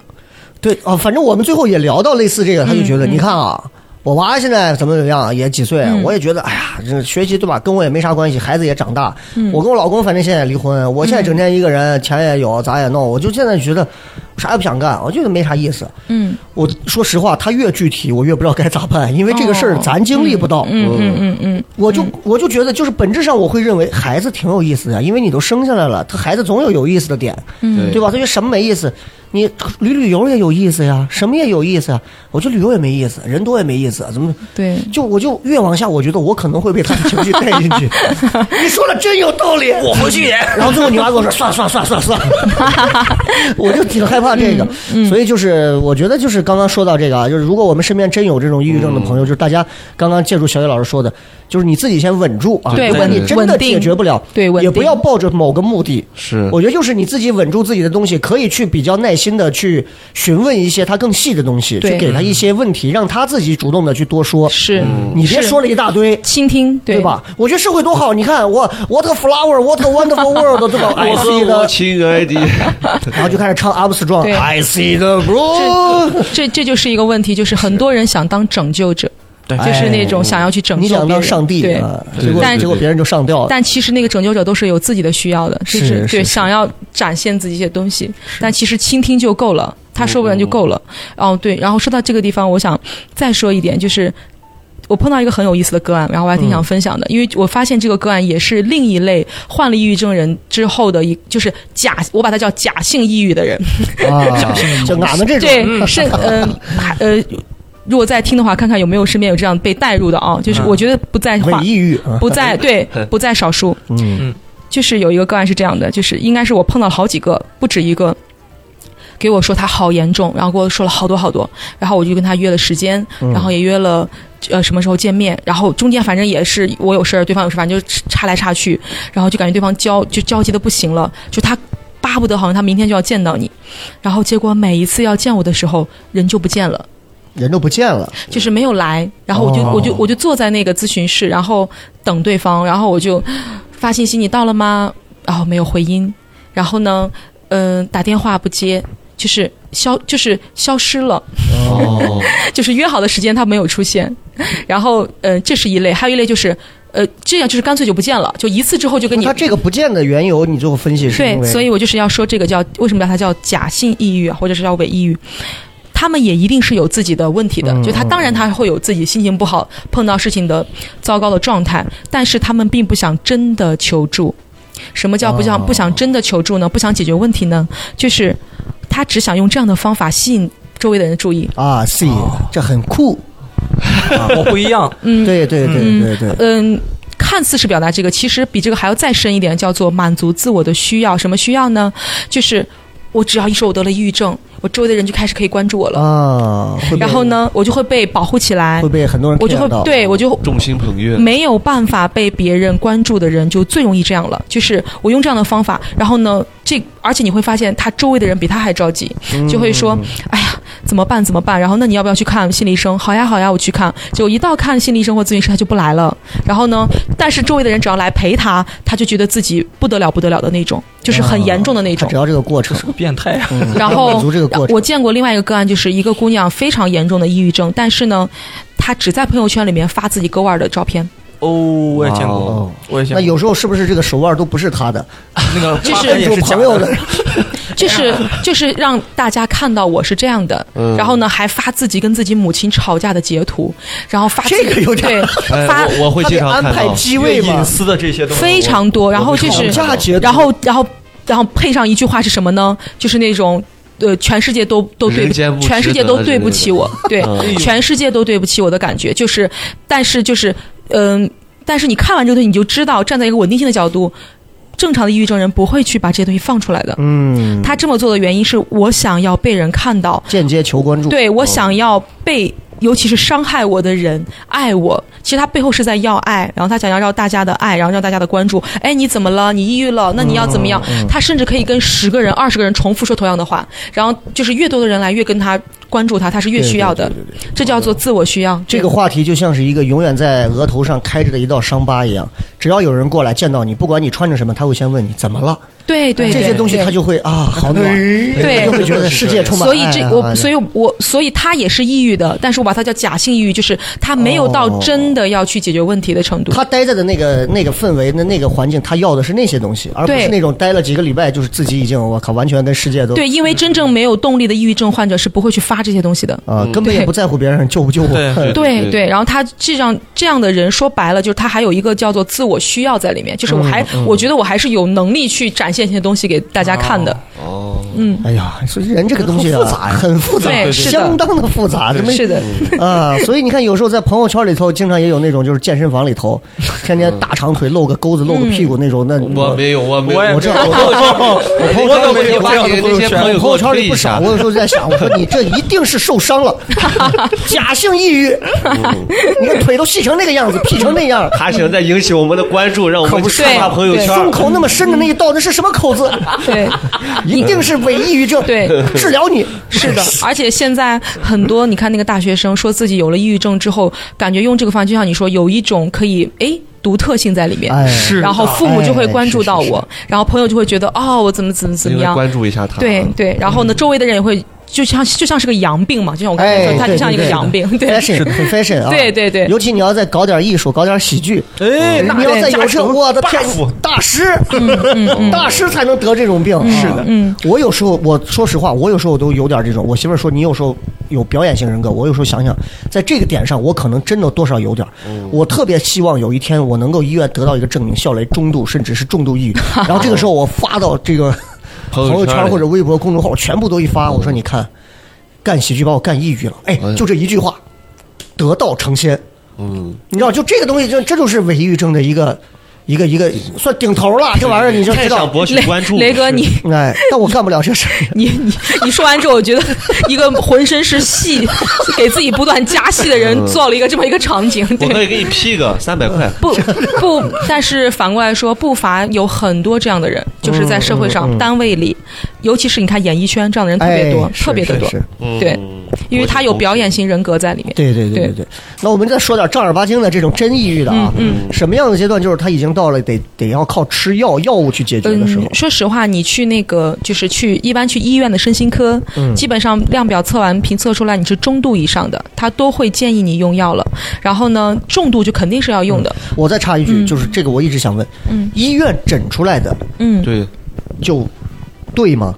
说实话，这也是我 我学了这么长时间的心理咨询之后，或者说或者说心理学之后，嗯嗯我自己会这样说，就是医院它从生物性的导向来看的话，可以说它确实是对人从大脑功能上面的治疗是有效的。嗯嗯，但是，可是研究了这么多年抑郁症之后，就会发现，抑郁症的患病有很多跟大脑功能关系不大，哦它是事件的刺激。事件的刺激的话，人们需要的更多的是心灵的慰藉对和所谓的，就是说白了，那个背后就是爱、嗯温暖、陪伴。然后那个部分其实是新医院的医生给不到的，没有办法给到。你去，我说实话，就是医生坐在那里。大概五十分钟的咨询时间，他顶多说三句，可能这个算多的了，有的可能说四句，可能头几次咨询你都听不到医生说一句话。咋回事？还有呢？对，那就这他主 他他主要是听你在说，哦。他在记录，然后呢，他就是一个完全的倾听者的角色。很多很这就看分人，因人而异了。很多抑郁症的患者就会觉得这样没有效，就会觉得没有温度，就会觉得哎呀，就是因为很多人他是想要跟你倾诉的，他想要有一个互动性的，对对对，然后这样就很说的跟他妈单口演员一样。哦，我在台上讲你不笑，就不我讲这个想说了。对，这是无效。哎，因为他觉得他自己没有得到反馈，对对。然后呢，所以这个时候心理咨主持的时候也是这样。哎少来啊！所以心理咨询师就会很好的补足上这样的一个角色。是是是然后呢，就是一来一往，当然也看心理医生的风格。比方说，有些心理医生他可能也说的会多一点，但是我我看到的就很多医生他就偏精分，精分就精神分析。对精神分析就是很枯燥的，它就是没有太多的温度的，比较的那种呆板的，对，然后死板性的。用数据说话的那种。然后所以其实就是说回来，就是医院的这一套东西，就是我们只能说它从一个侧面反映，对。但它不能百分之百的笃定说这个人的问题就一定是所谓的轻中重或者说嗯，说实话，就是你像我原来听到抑郁症，大家把它换呃归为病患嘛。嗯但说实话，只要到我面前的，我来做咨询的，我的我学习的状态就是从来不把对方当病人，嗯，因为他抑郁，毕竟毕竟他是一个状态，你可以理解它是一个状态。是他这个状态的状态的反应感觉是像一个病人，但是他这个状态跟。其实跟我们生病吃药打针是一样的，嗯。它只要有一个过程，它就好起来了。它并不是说没有办法，不是这个样子的，对对所以它只是一个状况，这个阶段是这样的。所以你在医院，比方说，如果你现在判定是抑郁症了，嗯。然后医生跟你说你是中重度，你要吃药，好，然后呢，你去开了药，其实这个时候就会建议你心理咨询跟药物，比方说相结合。嗯但是呢，如果你已经吃了一段时间药了的话，建议就不要再吃了，因为药其实对说白了，药物对我们的那个副作用大到，我觉得我可以列几。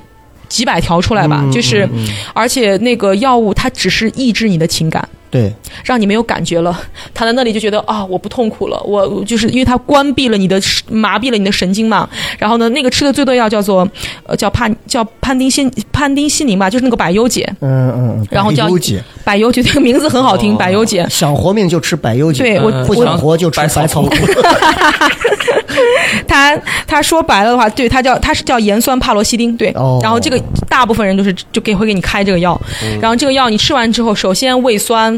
反吐，然后呢恶心，然后你就会发现有的人就会有躯体症状，然后觉得肢体麻木、僵硬，嗯然后呢还有人就是会有那种躁郁的状态会出来，然后一会儿想哭，一会儿想笑，然后有些人就干脆没有表情了，就是就呆滞，就是那种，嗯然后呢在是吃的时间再长一点的话，还会有甲状腺功能的影响，就各种各样的问题。所以他西药如果真的想要，比方说治愈治那个抑郁的话，说实话，我会推荐中医。中中医啊其实中医上面讲抑郁是怎么造成的，它叫。它叫那个郁症，就是抑郁的那个郁，它叫郁症。然后中医讲你为什么会得郁症呢？是中医一般讲阴阳平衡嘛，叫你堵了，你不通。它讲的是在你的肝的这个地方，肝胆气滞，就是你肝胆的这个气滞不通。嗯嗯，滞就是那个停滞三点水那个一个带然后呢，所以其实你只需要吃一些疏通利肝利利肝胆的药类的东西，就会把你这个地方其实调过来了。所以如果要是治抑郁的话，如可以去找好一点的中医去调。哎，但是你看啊，这个这个观点啊，就是我们又上升到中西医的这个对对。对大众的一个看法，是。大家就会觉得。我就这个之前，因为我很喜欢那个梁冬，梁冬现在做的也是中医的嘛，哦对。我一直很喜欢他。然后从我开始做主持人的时候，我就一直看他，他他包括他现在做的他在这个叫做中医，对广，叫嗯。广广安什么还是叫什么一个那个医药，我嗯听他很多节目，我特别喜欢的。他就讲，他就是说，就是很多人不爱看中医，很大一个程度上是因为就是中医看着很草率，玄学啊，而且中医便宜。就你在西医，你检查化验一套全部做下来，吃药打针各种弄完一套下来上千，中医二三十、四五十、七八十、一百块钱之内，几包药拿完走人，你觉得这就有点有，确实也是有玄学东西感觉在里头。但是这个东西中西医之争已经很多年了，这个咱们没有办法定论啊。我说实话，这个我可以说两句是，哎我原来是完全不相信中医的，嗯而且很少有年轻人会相信中医。说真的，说实话，这跟我们内地的氛围有关系，因为呃，说句不该说的啊，呃，文革之后中医被打压的非常严重。对对对对，就是因为那个阶段。然后说实话，在文革之前可能还好一点，文革之后这个传统文化被打压的太厉害了，就分散了，就是被有一部分就被削弱了。而且西医它近两年东西说白了。国外现在对中医反而开始重视起来了，然后发现西医是有问题的。但是西医为什么这么现在厉害的原因，是因为它背后有一条很大的经济利益链。嗯，它有它有它要药，对，它有药商，它就跟枪支弹药的军火商是一模一样的。西医它的那个药的经销，说白了就是暴利。然后呢，再加上它那个医经销医药经销商跟医生之间的那个利益关系，所以导致医院其实是非常，我现在可以说它是有的地方是有问题的。啊，一定。对，一定这个。所以，所以有你前两天不是有个热搜吗？有一个孩子十几万治病，然后呢半天治不好，结果后来几毛钱的维生素 B 二治好了。天哪！这就是上刚上热搜的话题。然后那个那个那个那那个家长不是拿了个锦旗吗？然后给那个医院送去了，就是其实只花了几毛钱的 B 二就治好了。然后这就是为什么现代的人认为只要贵。就能有用，然后呢，认为便宜就没有用。这其实这其实就是一个二二次，就应该叫做嗯二元对立，二元对立的状态，就是贵就等于好，是是是，便宜就等于不好。然后它就是一个是非的问题。然后但是实际上是因为不了解中医。说实话，就是我不是最近不停的在去福建那边，就是真正的好的中医。说实话，我我惊到了，因为就是我陪朋友也一块儿去嘛。您说这段的时候一定要谨慎。我我 又被喷是吧？你个心理咨询师，你开始弄中医，我搞什么东西？应该是说医不好吗？应该说，我我下一个阶段是萨满了，把他烧死。我我完全不 care，因为说实话，我受益了，所以我一看到了。而且我的督导师，包括我的心理分析师们，都在学中医，就是会因为发现中医它跟心理学很像。所以这是为什么后来很多心理学他会学一点中医，然后而且你会发现为什么中医会选，因为很多中医师他会看面相，嗯，他是来自于《黄帝内经》，然后呢，《黄帝》叫经的一般都是很厉害的书，然后呢，所以就是当时我去看到的时候，我朋友也去，刚刚体就是包括就是家里人，我家里人也一块去，就刚刚体检过，指标都是知道的，就他知道自己的指标是什么样的，然后呢就想看看这个大夫说的准不准吧，然后就一号脉。然后这个中医的大夫连你的那个数值说的都跟那个体检的结果是一模一样的，他什么都没看，哦，他只是号脉，然后他号完脉了之后，哎，你身上一共有多少个问题哦？嗯，你近十年内的东西中医都跟你说完了，哦，你因为西医是 X 光或者是做 B 超或者反正你现在做检测吧，它只能检测你当下的结果。你现在有癌了，我就照出来你是癌，但是他没有办法提前两三年看到你是不是癌。我打一个比方，只是举个例子，而且西医是一个团体合作。什么叫团体合作呢？就是科学家研究出来了一批仪器，这批仪器是来照你的，好吧？有一批人是学仪器的，然后呢告诉你有数据，然后呢最后这个大夫然后看到这个数据，得出了一个结论，你是什么什么病。对，所以他是一群人的工作，但是中医因为。他被人诟病，就是你一个人竟然可以看这么多，真的吗？神医喜来乐嘛，嗯，对对，一个人，我的天，各种病在后宫全给看了。说说实话，好的中医就是可以做到这样的。然后我在福建碰到这个这个老爷爷，然后他就跟我说，因就是为什么现在反而对中医就是有这么多的偏见的原因，就是觉得，因为就是跟我说过去那个文革的背景，除了那个之外，就会觉得西医就是我一定要科学。我一定要有数据，数据就是对的。然后呢，对这个东西中医没办法跟你讲。我为什么告诉你？我可以告诉你这些，为什么？因为中医一讲，他要跟你讲几年。对，而且很多人就是他就借着这，因为老百姓也不懂，我也不用给你看数据，手往你胳膊上一搭，那总有一些骗子。你看那赵本山演的《马大帅》里头，他就是会骗你，这是一共要开几千块钱的药啊，怎么怎么样，就故意骗。而会有这种，而好的中医，他他就是很便宜的，他就是一几下就，而且。中医厉害的是，他家族比方说都治的是一个病，就会我就知道这个方子就治你这个病。这就为什么你看有些中医治皮皮肤病很厉害，你就去这家，然后治什么膝盖就是那个，比方骨科很厉害，我就去这家，因为他世代传下来的方子就是这样的，所以这个方子就治这个病。对我前几天我回回了趟家，然后我跟我父母聊起我小时候一个病，我的屁股上啊，我两两半屁股上经常会有毒疮出来，那时候是说是湿疹还是怎么样，嗯，西医是治不好。当时怎么治下去？治标了，然后过了几周之后又出来了。他是西医是看数据，他只看当下。对，然后去了我们隔壁村我们隔壁村在那个面粉厂旁边有一个破楼，在那个破楼破楼的二楼的拐角处有一个中医老中医，哎，那个那个老汉是真的厉害，那但是现在已经过世了，他的儿子现在在继承他们家那个钵。那对，中医是传承的。那个方子，嗯，那个方子，然后我爸就带我去那儿，那个老汉哈，就是跟我爸是认识的，他不要钱，但是他要什么？他要酒，他要酒，他每一次我爸就要提着凉菜和酒过去吃喝嗨了，来儿子过来，然后有什么病一说，因为得先吃，不然看见你钩子吃不下去？谁顶得住啊？猪后臀猪后臀的这个肉还是蛮紧致的就三次敷了三次就完全哦敷药对外敷啊，外敷三次完全就好了，我现在都记得那个那个面儿是绿色的，嗯，那个气味儿很特殊。它就是用草药抹茶。对。然后最就是最让人怎么说呢，就是 respect 啊，嗯嗯嗯。然后靠就单靠那个方子，就是现在家里人是衣食无忧。对，是的哎，中医就是这样。我认识那个老爷爷，他们他他爷爷的爷爷就开始做中医了，然后他们就说会这样的手艺，真真的就是传了这么多代。然后呢，很家里很有钱，其实也不缺钱，但是就是有这样的技能。嗯而且说实话，就是你会发现西医治。西医就是大病治不了，小病治不好，就是这种感觉。然后，然后那个，但是中医就是它从整体性看你，然后所以很多怪病就是为什么它能治怪病，因为它从它，比方说你是胃的问题吧，嗯。那它可能比方说从另外一个地方给你调，然后呢，所以你看似是胃的问题，其实可能不是胃，可能是其他地方的，所以它就是从系统性的整体看，对，西医就是是胃就是胃。就你看那个喜来乐里头，就是那个宫女说是怎么怎么样，拿一颗葱插到耳朵里还是插到鼻子里怎么样，最后流出什么血，最后怎么就好了？我这些东西它都是有一定的道理对的。我看到那个西就是呃中医治那个发烧，最快的方方法就是扎针放血，放血，非常快。我我亲眼见啊，我朋友当天就在发烧，然后那个你像大夫他就是这儿几个食指和拇指扎两下，然后。不疼，其实它就因为它有穴位吧，就挤一挤，把那个血挤出来，过一会儿脸就红了，然后那个汗就出来了，然后整个人就明显就是烧就下去了。哇，对，嗯，这个很其实就包括不需要花那么多钱对。就是他就 NBA 球星很多都拔罐儿，嗯对是的，对，你不需要花太多的钱去医院打吊瓶对，的。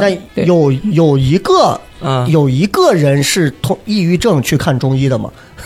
哦，我我身边蛮多的，有吗有，就是因为可能我接触的这个圈子，我医要学看法是这个。会怎样的？是会是还是给你开药？中医就是也也是喝药，喝药方，嗯然后呢号脉，号完脉告诉抑郁，他就直接告诉你就是肝上，基本上就是肝、肝脾和那个胆的这个地方，它你是堵住了，嗯嗯然后叫做不通嘛，一般就是中医就说你不疏通，不疏通的话，你这个地方就相当于气上不来，你去看他没有力气，一般不就躺在那里，就是气不通、气不顺，或者是说就是他整个人没有精神，就是这个地方完全堵塞了。堵塞了之后你，你相当于一个回路，你就没有办法，就是像一个循环的状态，所以他就需要去调你的这个肝。通常来说的话，有我记得好像是什么。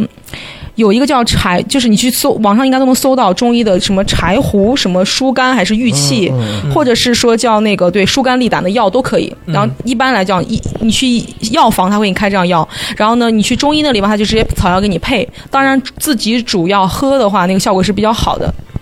你可能喝上一段时间，你就会发现，然后你整个人状态就会好很多，因为它毕竟是从根儿上给你调，就不就要比西药好很多我我有个。小小小的癖好啊，就是我会把家里的药收集起来，就是去去去专专门去买，嗯，囤积下来，基本上买的全都是呃中药的这些个呃怎么说呢？那个袋儿装的那种药剂，嗯那种药剂，比如说有什么灵黄颗粒呀、治脾胃的呀，有什么疏肝。疏肝类的，我因为我肝脏其实不是特别好，嗯呃，之前喝酒喝 喝伤了，我会发现，就是你当你身体你感知到又有以前那种状态的时候，哎，你喝上两三天，嗯，立马就不一样，真的是不一样。嗯。就纯中药的这种，嗯我我们现在已经从彻底转到了中医的这个问题上。但作为我我们总结一下啊，就讲就是说，之所以会拐到中医这儿来聊，是一个是因为这个小雨老师这段时间也在学习这些了解这个对，因为嗯我觉得这些是相通的，对是相通的。甚至于你看，我很累的时候，我特别喜欢去做那种中医的推拿，？对，按摩对，就是别人忍受不了，就是那种在肩胛骨里头那个缝里头那个咯噔咯噔那些啊，我能眼泪都能出来那种爽。我给他说，你尽管大力的摁，我连反应都没有，我特别受力。摁完之后，整个最后他说你可能表皮会很疼啊，头一天二十四小时之内你不要在沙发上歪着扭着坐，因为我给你彻底摁松了，就就马上就很舒服。嗯，头上一摁完就就很爽，我就觉得，那这个东西我不可能在一个西医的医院里头找到任何办法去做这种，对吧？我觉得只能是这样。那所以我们今天聊这些，其实只是在换一个方法，希望大家能够去。更好的去看待自己，包括抑郁症的这些，就抑郁症其实也是能通过中医的办法去对治疗，这只是一条路啊，这只是一条路。比方说我我之前有推荐过我的、我的案例或者是来访者，然后我有跟他们说，呃，用用精油，就是那个就是要芳香疗法，要芳疗。芳疗其实是呃从国外的自然医学过来的，其实它很像中医。然后它它只不过就是把草药变成了精油，我们的草药是干的嘛，它是对对对，它是萃活性萃取的，然后呢，当然你要去买，不是无印良品里面里面那种精油啊，那个是复方精油，就是那个是那个是化学勾兑出来的。嗯嗯我说的精油就是纯药物，就是可以当做有机提取的那种，当药用的。是。然后你你你，大家可以去搜，比方说。就跟中医一模一样，比方说尤加利就是治什么的，柑橘就是治什么，它都是有一比一配比的，就是告诉你单方精油里面这些都是在有什么作用。比方说像后背痛、肌肉痛，然后雷哥就可以去用冻青，哦冻青、薄荷，然后外加，呃，还有那个，嗯、就是松，就是松针，然后这些都可以。比方说，你可以混在一起。如果我不喜欢这个味道，我可以先去闻。比方说，什么味道是比较适合我的，我在这个范围，比方冻青类的，我都比较适合我，然后我就去闻它这几种，然后我都混在一起，然后我在背上就经常这样搓，它都有所谓舒缓和治疗的作用。嗯因为你去医院，它其实有时候也是给你中医也是给你用推油的方法。就很担心小雨老师接下来说，我最近研制了这款精油，没有没有只要已 经上架，没有可以点一下一号购物车的链接啊，谢谢家人们老铁啊。对，我都是直接跟跟来访者说，你们自己去淘宝自己去找就好了。对对对对。嗯，那最后我们还是再回到抑郁症，我们再简单的说一下。今天其实聊了不少，对，但是呢，我们还是归根结底要先说清我们的一个这个高度和这个底线，就是我们只是一期聊抑郁症的节目。嗯小雨老师也只是作为心理咨询师来跟我们聊他所接触到的抑郁症的一些节目。对对我本期节目没有任何医疗作用。对如果你想真的去治疗抑郁症，或者想和小雨老师联联系的话，我都知道是还是润五幺五嘛，对不对？对对啊，润五幺五的微信号，你可以直接加他，然后去跟他单独去聊。这些是下来的东西。节目上我们还是首先对娱乐优先，然后信息量第二。对最重要一点就是今天节目上探讨的所有的东西，单纯只是节目上的一些个人主观闲聊。所致啊，不不代表任何每个人的一些什么样的东西，大家也不要去留一些怎么样的东西。对但是大家真的是可以去讲一讲，就是身边的有没有抑郁症的朋友，或者是你自己真的有哪些症状是怎样的，我们也会跟帮助你去很好的去给小雨老师去说一下啊。对，对然后小雨老师借着我们这个节目呢然后听众只听了，30在秦岭已经买了两套别墅了啊！开玩笑，开玩笑，开玩笑。秦岭不是现在不不能盖了吗？哎，所以 我是在终南山里面，彰显着你 厉害啊！来，最后的时间，我们让小雨老师再给我们总结一下哎有关抑郁症的这个，就是尤其是我们这些普通朋友，嗯，哎，你一些简单的自查抑郁症的办法。如果一旦发现一些什么样的小症状、嗯小征兆，标志性的，哎，嗯嗯嗯可以来简单的去自救一下，不能简单的怎么样去吃什么样的药，甚至最后该找心理咨询师。哎如果是如果说就是我还是回到前面说的最初的，嗯如果我发现我突然一就是。比方说，不管是由外界刺激来，还是我无缘无故的开始在家里面，我觉得我连门都不想出了，然后我突然就是那种说的意志力下降，对，然后其次我不想动，然后我也不想见人，然后我就觉得我莫名的忧伤，然后那个忧伤就是有一种，呃，就是我说像情绪黑洞一样，就是、无缘无故，对，就是没有办法立，没有办法开心了，什么事情都没有办法让我开心，什么事情我都觉得是无聊的，什么事情我都觉得是没有精力的，没有精神的。哎，那像您这儿，我插一句啊，嗯像您这儿，我这儿因为我这儿有一些，我那天搜了一些，就是、嗯都算是一些小症状。刚刚这个小雨老师说了一点儿，嗯我稍微补充一下，然后让小雨老师继续。嗯比方说什么人逢喜事而精神不爽，这种是算吗？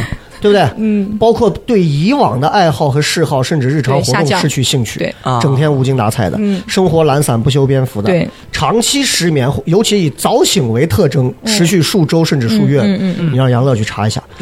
啊，思维反应迟钝，遇事难以决断的，总是感到自卑自责，对过去悔恨的。我做那个题，他老说你对之前那件事你会感到后悔吗？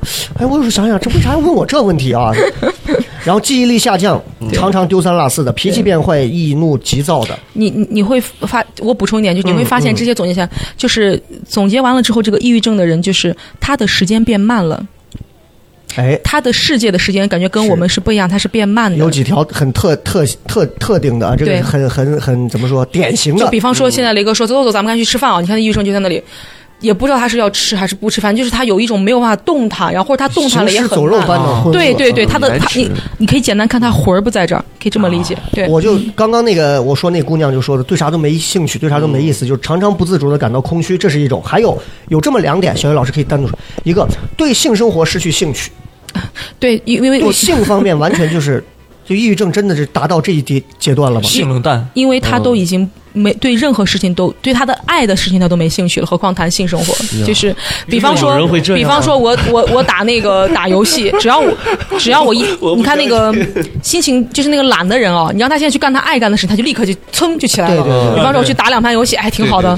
抑郁症就是你让他去打这个游戏，打着打着他都会不开心，什么都没事，他就没有任何事情让他是开心的，然后他的所有的兴趣点降为零了，可以这么讲。那所以也就是说，如果有一个人早上一睡起来啊，跟别人约完炮起来说，我他妈对啥都没兴趣，你不是对啥都没兴趣，贤者模式对你只是进入了一个闲者时间而已。身体累所以，如果这些伪伪的这种所谓的抑郁症患者，你们真的觉得自己有抑郁症的时候，你们回想一下，你们还想跟人上床吗？如果想，你可能还真不一定是，甚至你还想拿出两个蜡烛来，所以那就不一定是啊。还有最后一个就是常想到和死亡有关的话题，这个对应该是说具象表现会比方说，经常会幻想我，如果我死了，大家会不会想我？如果我现在不存在这个世界上了，别人还爱我吗？但是常想死亡，这不是一个很哲学的一个他们的这个，他们这个死是他们真的不想让自己存在的意思。就是身后事的那种思路，是吧？就是想死后的事情。说实话，就是比方说，呃，比方说我们现在想我们身后事是带着一种哲学态度，嗯就是带着一种平和的状态。对对对，他的这个死是常常伴随着焦虑的，就比方说，或者是伴随着很冷静的那种叫做。就是为自己在铺计划。如果真的他有那种自杀念头的话，他有铺计划，就是我我我要不要戳自己？我戳自己这样的死法好呢，还是我跳楼的死法好呢？他会有好多这种细节性的东西出来。哦，很具体的这种。你知道，啊小爽昨天给我看了他的搜索记录，怎么死最舒服？哦，小爽啊，这天天这二半夜这个休息啊，这是也很 对或者是他会经常去想，我不存在这件事情，就是我现在如果我立刻不存在了，然后我，哦对，有个念头叫做。叫做我不想让我自己存在了，我干脆就因为太难受了嘛，我干脆眼儿一闭，我不要醒来，就是我宁愿睡过去。他是那种感觉，就是那种那种死亡是不是痛苦的死亡？就是他不会像那种要去就是探讨死亡深刻的问题，他不是，他就觉得我现在想立刻了结这个痛苦的状态，所以我能不能闭上眼就终结了，就是那种感觉。所以按这个说法，葫芦娃里头先死的是老六嘛？为什么呢？我不想让我存在了。隐身娃，对，那刚刚说了这么多症状，然后你继续啊。对，嗯然后诶，我们该该讲什么？就是稍微提醒我一下。就是如果你出现了各种就是什么，哎，对对对如果就是这个状这个状态，首先就是我说至少得两周，啊，对，不要不要说我两三天之内我这样就是叫抑郁了，就是至少是两周，而且这两周你觉得自己已经糟糕到。没有办法让自己有功能性的恢复性的东西，嗯就是你你你确实半个月的时间，你都觉得自己有问题了。然后呢，你有一个意识，就这个意识就像我说有一个声音吧，一个声音在提醒我说：“哎呀，我这样是不是有问题了？已经都半个多月了。”然后呢，这个时候好的，然后比方说量保的方法就是我刚才推荐大家的那个 SDS，嗯，还有一个叫贝克一，就是嗯，不是那个贝壳啊，就是这个人叫贝克，就是宝贝的贝，克就是那个嗯。克制的那个克，他是美国的一个心理学家，然后他做的这个备课量表应该也只有二十道题，然后也是叫备课抑郁自测，都可以去搜，网上应该都有。然后你可以先去自测一下，如果觉得诶确实是比较高了，嗯，然后呢，你就直接可以可以做一个判断，叫做我现在先去身心科，还是我直还是我不太想要去医院那种冷冰冰的地方，对我能不能直接去找心理咨询师？是然后呢，看看我的问题心理是这样的，比方说。像比方说你现在来找我，像我这样的角色，我也会做一个判断，就是我能不能帮你。嗯，比方说，我觉得心理咨询师对你来讲，可能现阶段作用都不是很大，你可能现阶段需要用药物的介入的话，就会先建议你去，比方说你选择西医还是中医，要不要先去用药？用药的时候再加上心理咨询，等于这样一起就是辅助性的。双管齐对，下双管齐下。然后呢，如果你不需要用药，那可能你就呃只要聊聊天、咨询一下也是就可以了。对，这个就是看你个人的判断在里面。是对，完全取决于个人。那如果比如说我们最后再给一些，咱们大多数都还是 OK 的嘛，就是如果身边碰到一些抑郁症的朋友，嗯嗯嗯或者讲我们作为朋友啊，就是、嗯就是真的是身边的好哥们儿、好姐们儿这种，嗯如果有这样的情况，那你说我们平时在这个言谈举止上啊，或者是在什么上啊，如果你打算对对对方有一些小小的帮助，我们可以做些什么？我觉得说说看，先看这个人的状态啊。嗯如果这个人你觉得就是他真的是一点都不想动了，嗯他真的是一点都不想动，就他床他都不想起。然后呢，如果你本身就是一个行动力比较强的人，嗯你可以用叫做试探他的方法，先让你行动起来。让他跟着你行动，比方说这个行动不用很大啊，不是说咱们现在立刻出门，不是这样。哎哎，你要不要坐起来？就是咱们看着我听着有一种湘西赶尸匠的感觉。就是比方说，哎，你要不要坐起来？我这个，比方说，哎，我这个地方有一个今天。看到了一个比较有趣的什么段子，或者是电影，嗯或者是短视频，对，啊就是一点一点让他从先挪一厘米开始，然后呢慢慢愿意，比方说，然后试探性的，比方说，哎呀，是这样，我觉得你这个状态蛮久了，你看要不要考虑一下联系咨询师？然后呢，如果你愿意出门的话，不行，我陪着你也可以，就是用这样的方法把他一点一点带出来。我今天去约炮，要不要一起？那这就是提升一个兴趣嘛，这不就？但但这个过程绝对不能快哦，要慢慢来，要慢慢来。这个过程绝对不能激浅入，深。这个过程绝对不能激进，不能没有耐心。比方说你叫了三次了，他就我不去，你就开始暴躁了，就是啥东西你不去？就是对对给你脸了是吧？啊，通哎 通常来说，通常来说，他只要那个抑郁症患者愿意有求助的意愿的话，他都会来的。哦就是他不会说就是停在停在那里的，只要你能，这首先你的行动要。能陪伴他的这对对，第一是你能行动带动起来，而且其次是你真心想帮他，然后呢，第二就是你帮他重新建立价值感。嗯，嗯这个重新建立价值感其实跟着行动是一体的。对比方说前面两天先挪动两厘米，挪到挪动到第三厘米的时候，你开始问他，你说。你还在痛苦吗？比方他还他如果还在说他这个痛苦状态，你就说，你就直接告诉他说，你的这个痛苦其实就是我说那个认知的状态，就是跟你所说的不是真实的。对然后，但是我觉得我可能我没有办法说服你啊，你要不要考虑一下找一个高人，比方说咨询师，或者是我身边有更懂的人，或者是说，甚至比方说，你知道有一些朋友。他不需要去找咨询师，你叫别的朋友来跟他聊，先聊一聊也是可以的。是然后通过这样的状态，让他先先建立一个重建价值感的过程，所以最后再把它导向为就是慢慢让他自己去做咨询的这么一个过程就是可以了。哦。你不需要就是特别激进的过程，嗯，循序渐进。激对进。反而会让他觉得很奇怪。OK。非常。嗯，我觉得，我觉得今天其实这个已经很很很多了啊，剩下的就是我觉得各位如果需要的话，可以自行去联系一下小雨老师。小雨老师的微信号是？Rain 五幺五。啊来拼写 spell it R A I N 五幺五，good。对，挺好就是对，就是那个 rain 雨的那个英文，是是是。然后最后的时间真的是感谢小雨老师啊，这个又来一趟，不知道下一次又会给我们带来什么样的惊喜。嗯，在成为萨满之后，哎开始给我针灸一下啊，把我的头给我扎小一点啊。萨满和巫毒文化到底对中原文化有什么样的入侵有影响，对太可怕了。好，对对对，特别感谢，也希望我们所有听节目的朋友都能够这个心理健康。如果你真的有这方面的问题，其实尽早治疗就好了，好不好？嗯好好好多听我们的节目啊，祝福大家，嗯祝福大家。好嗯，God bless you 啊，拜拜。拜拜拜拜拜拜.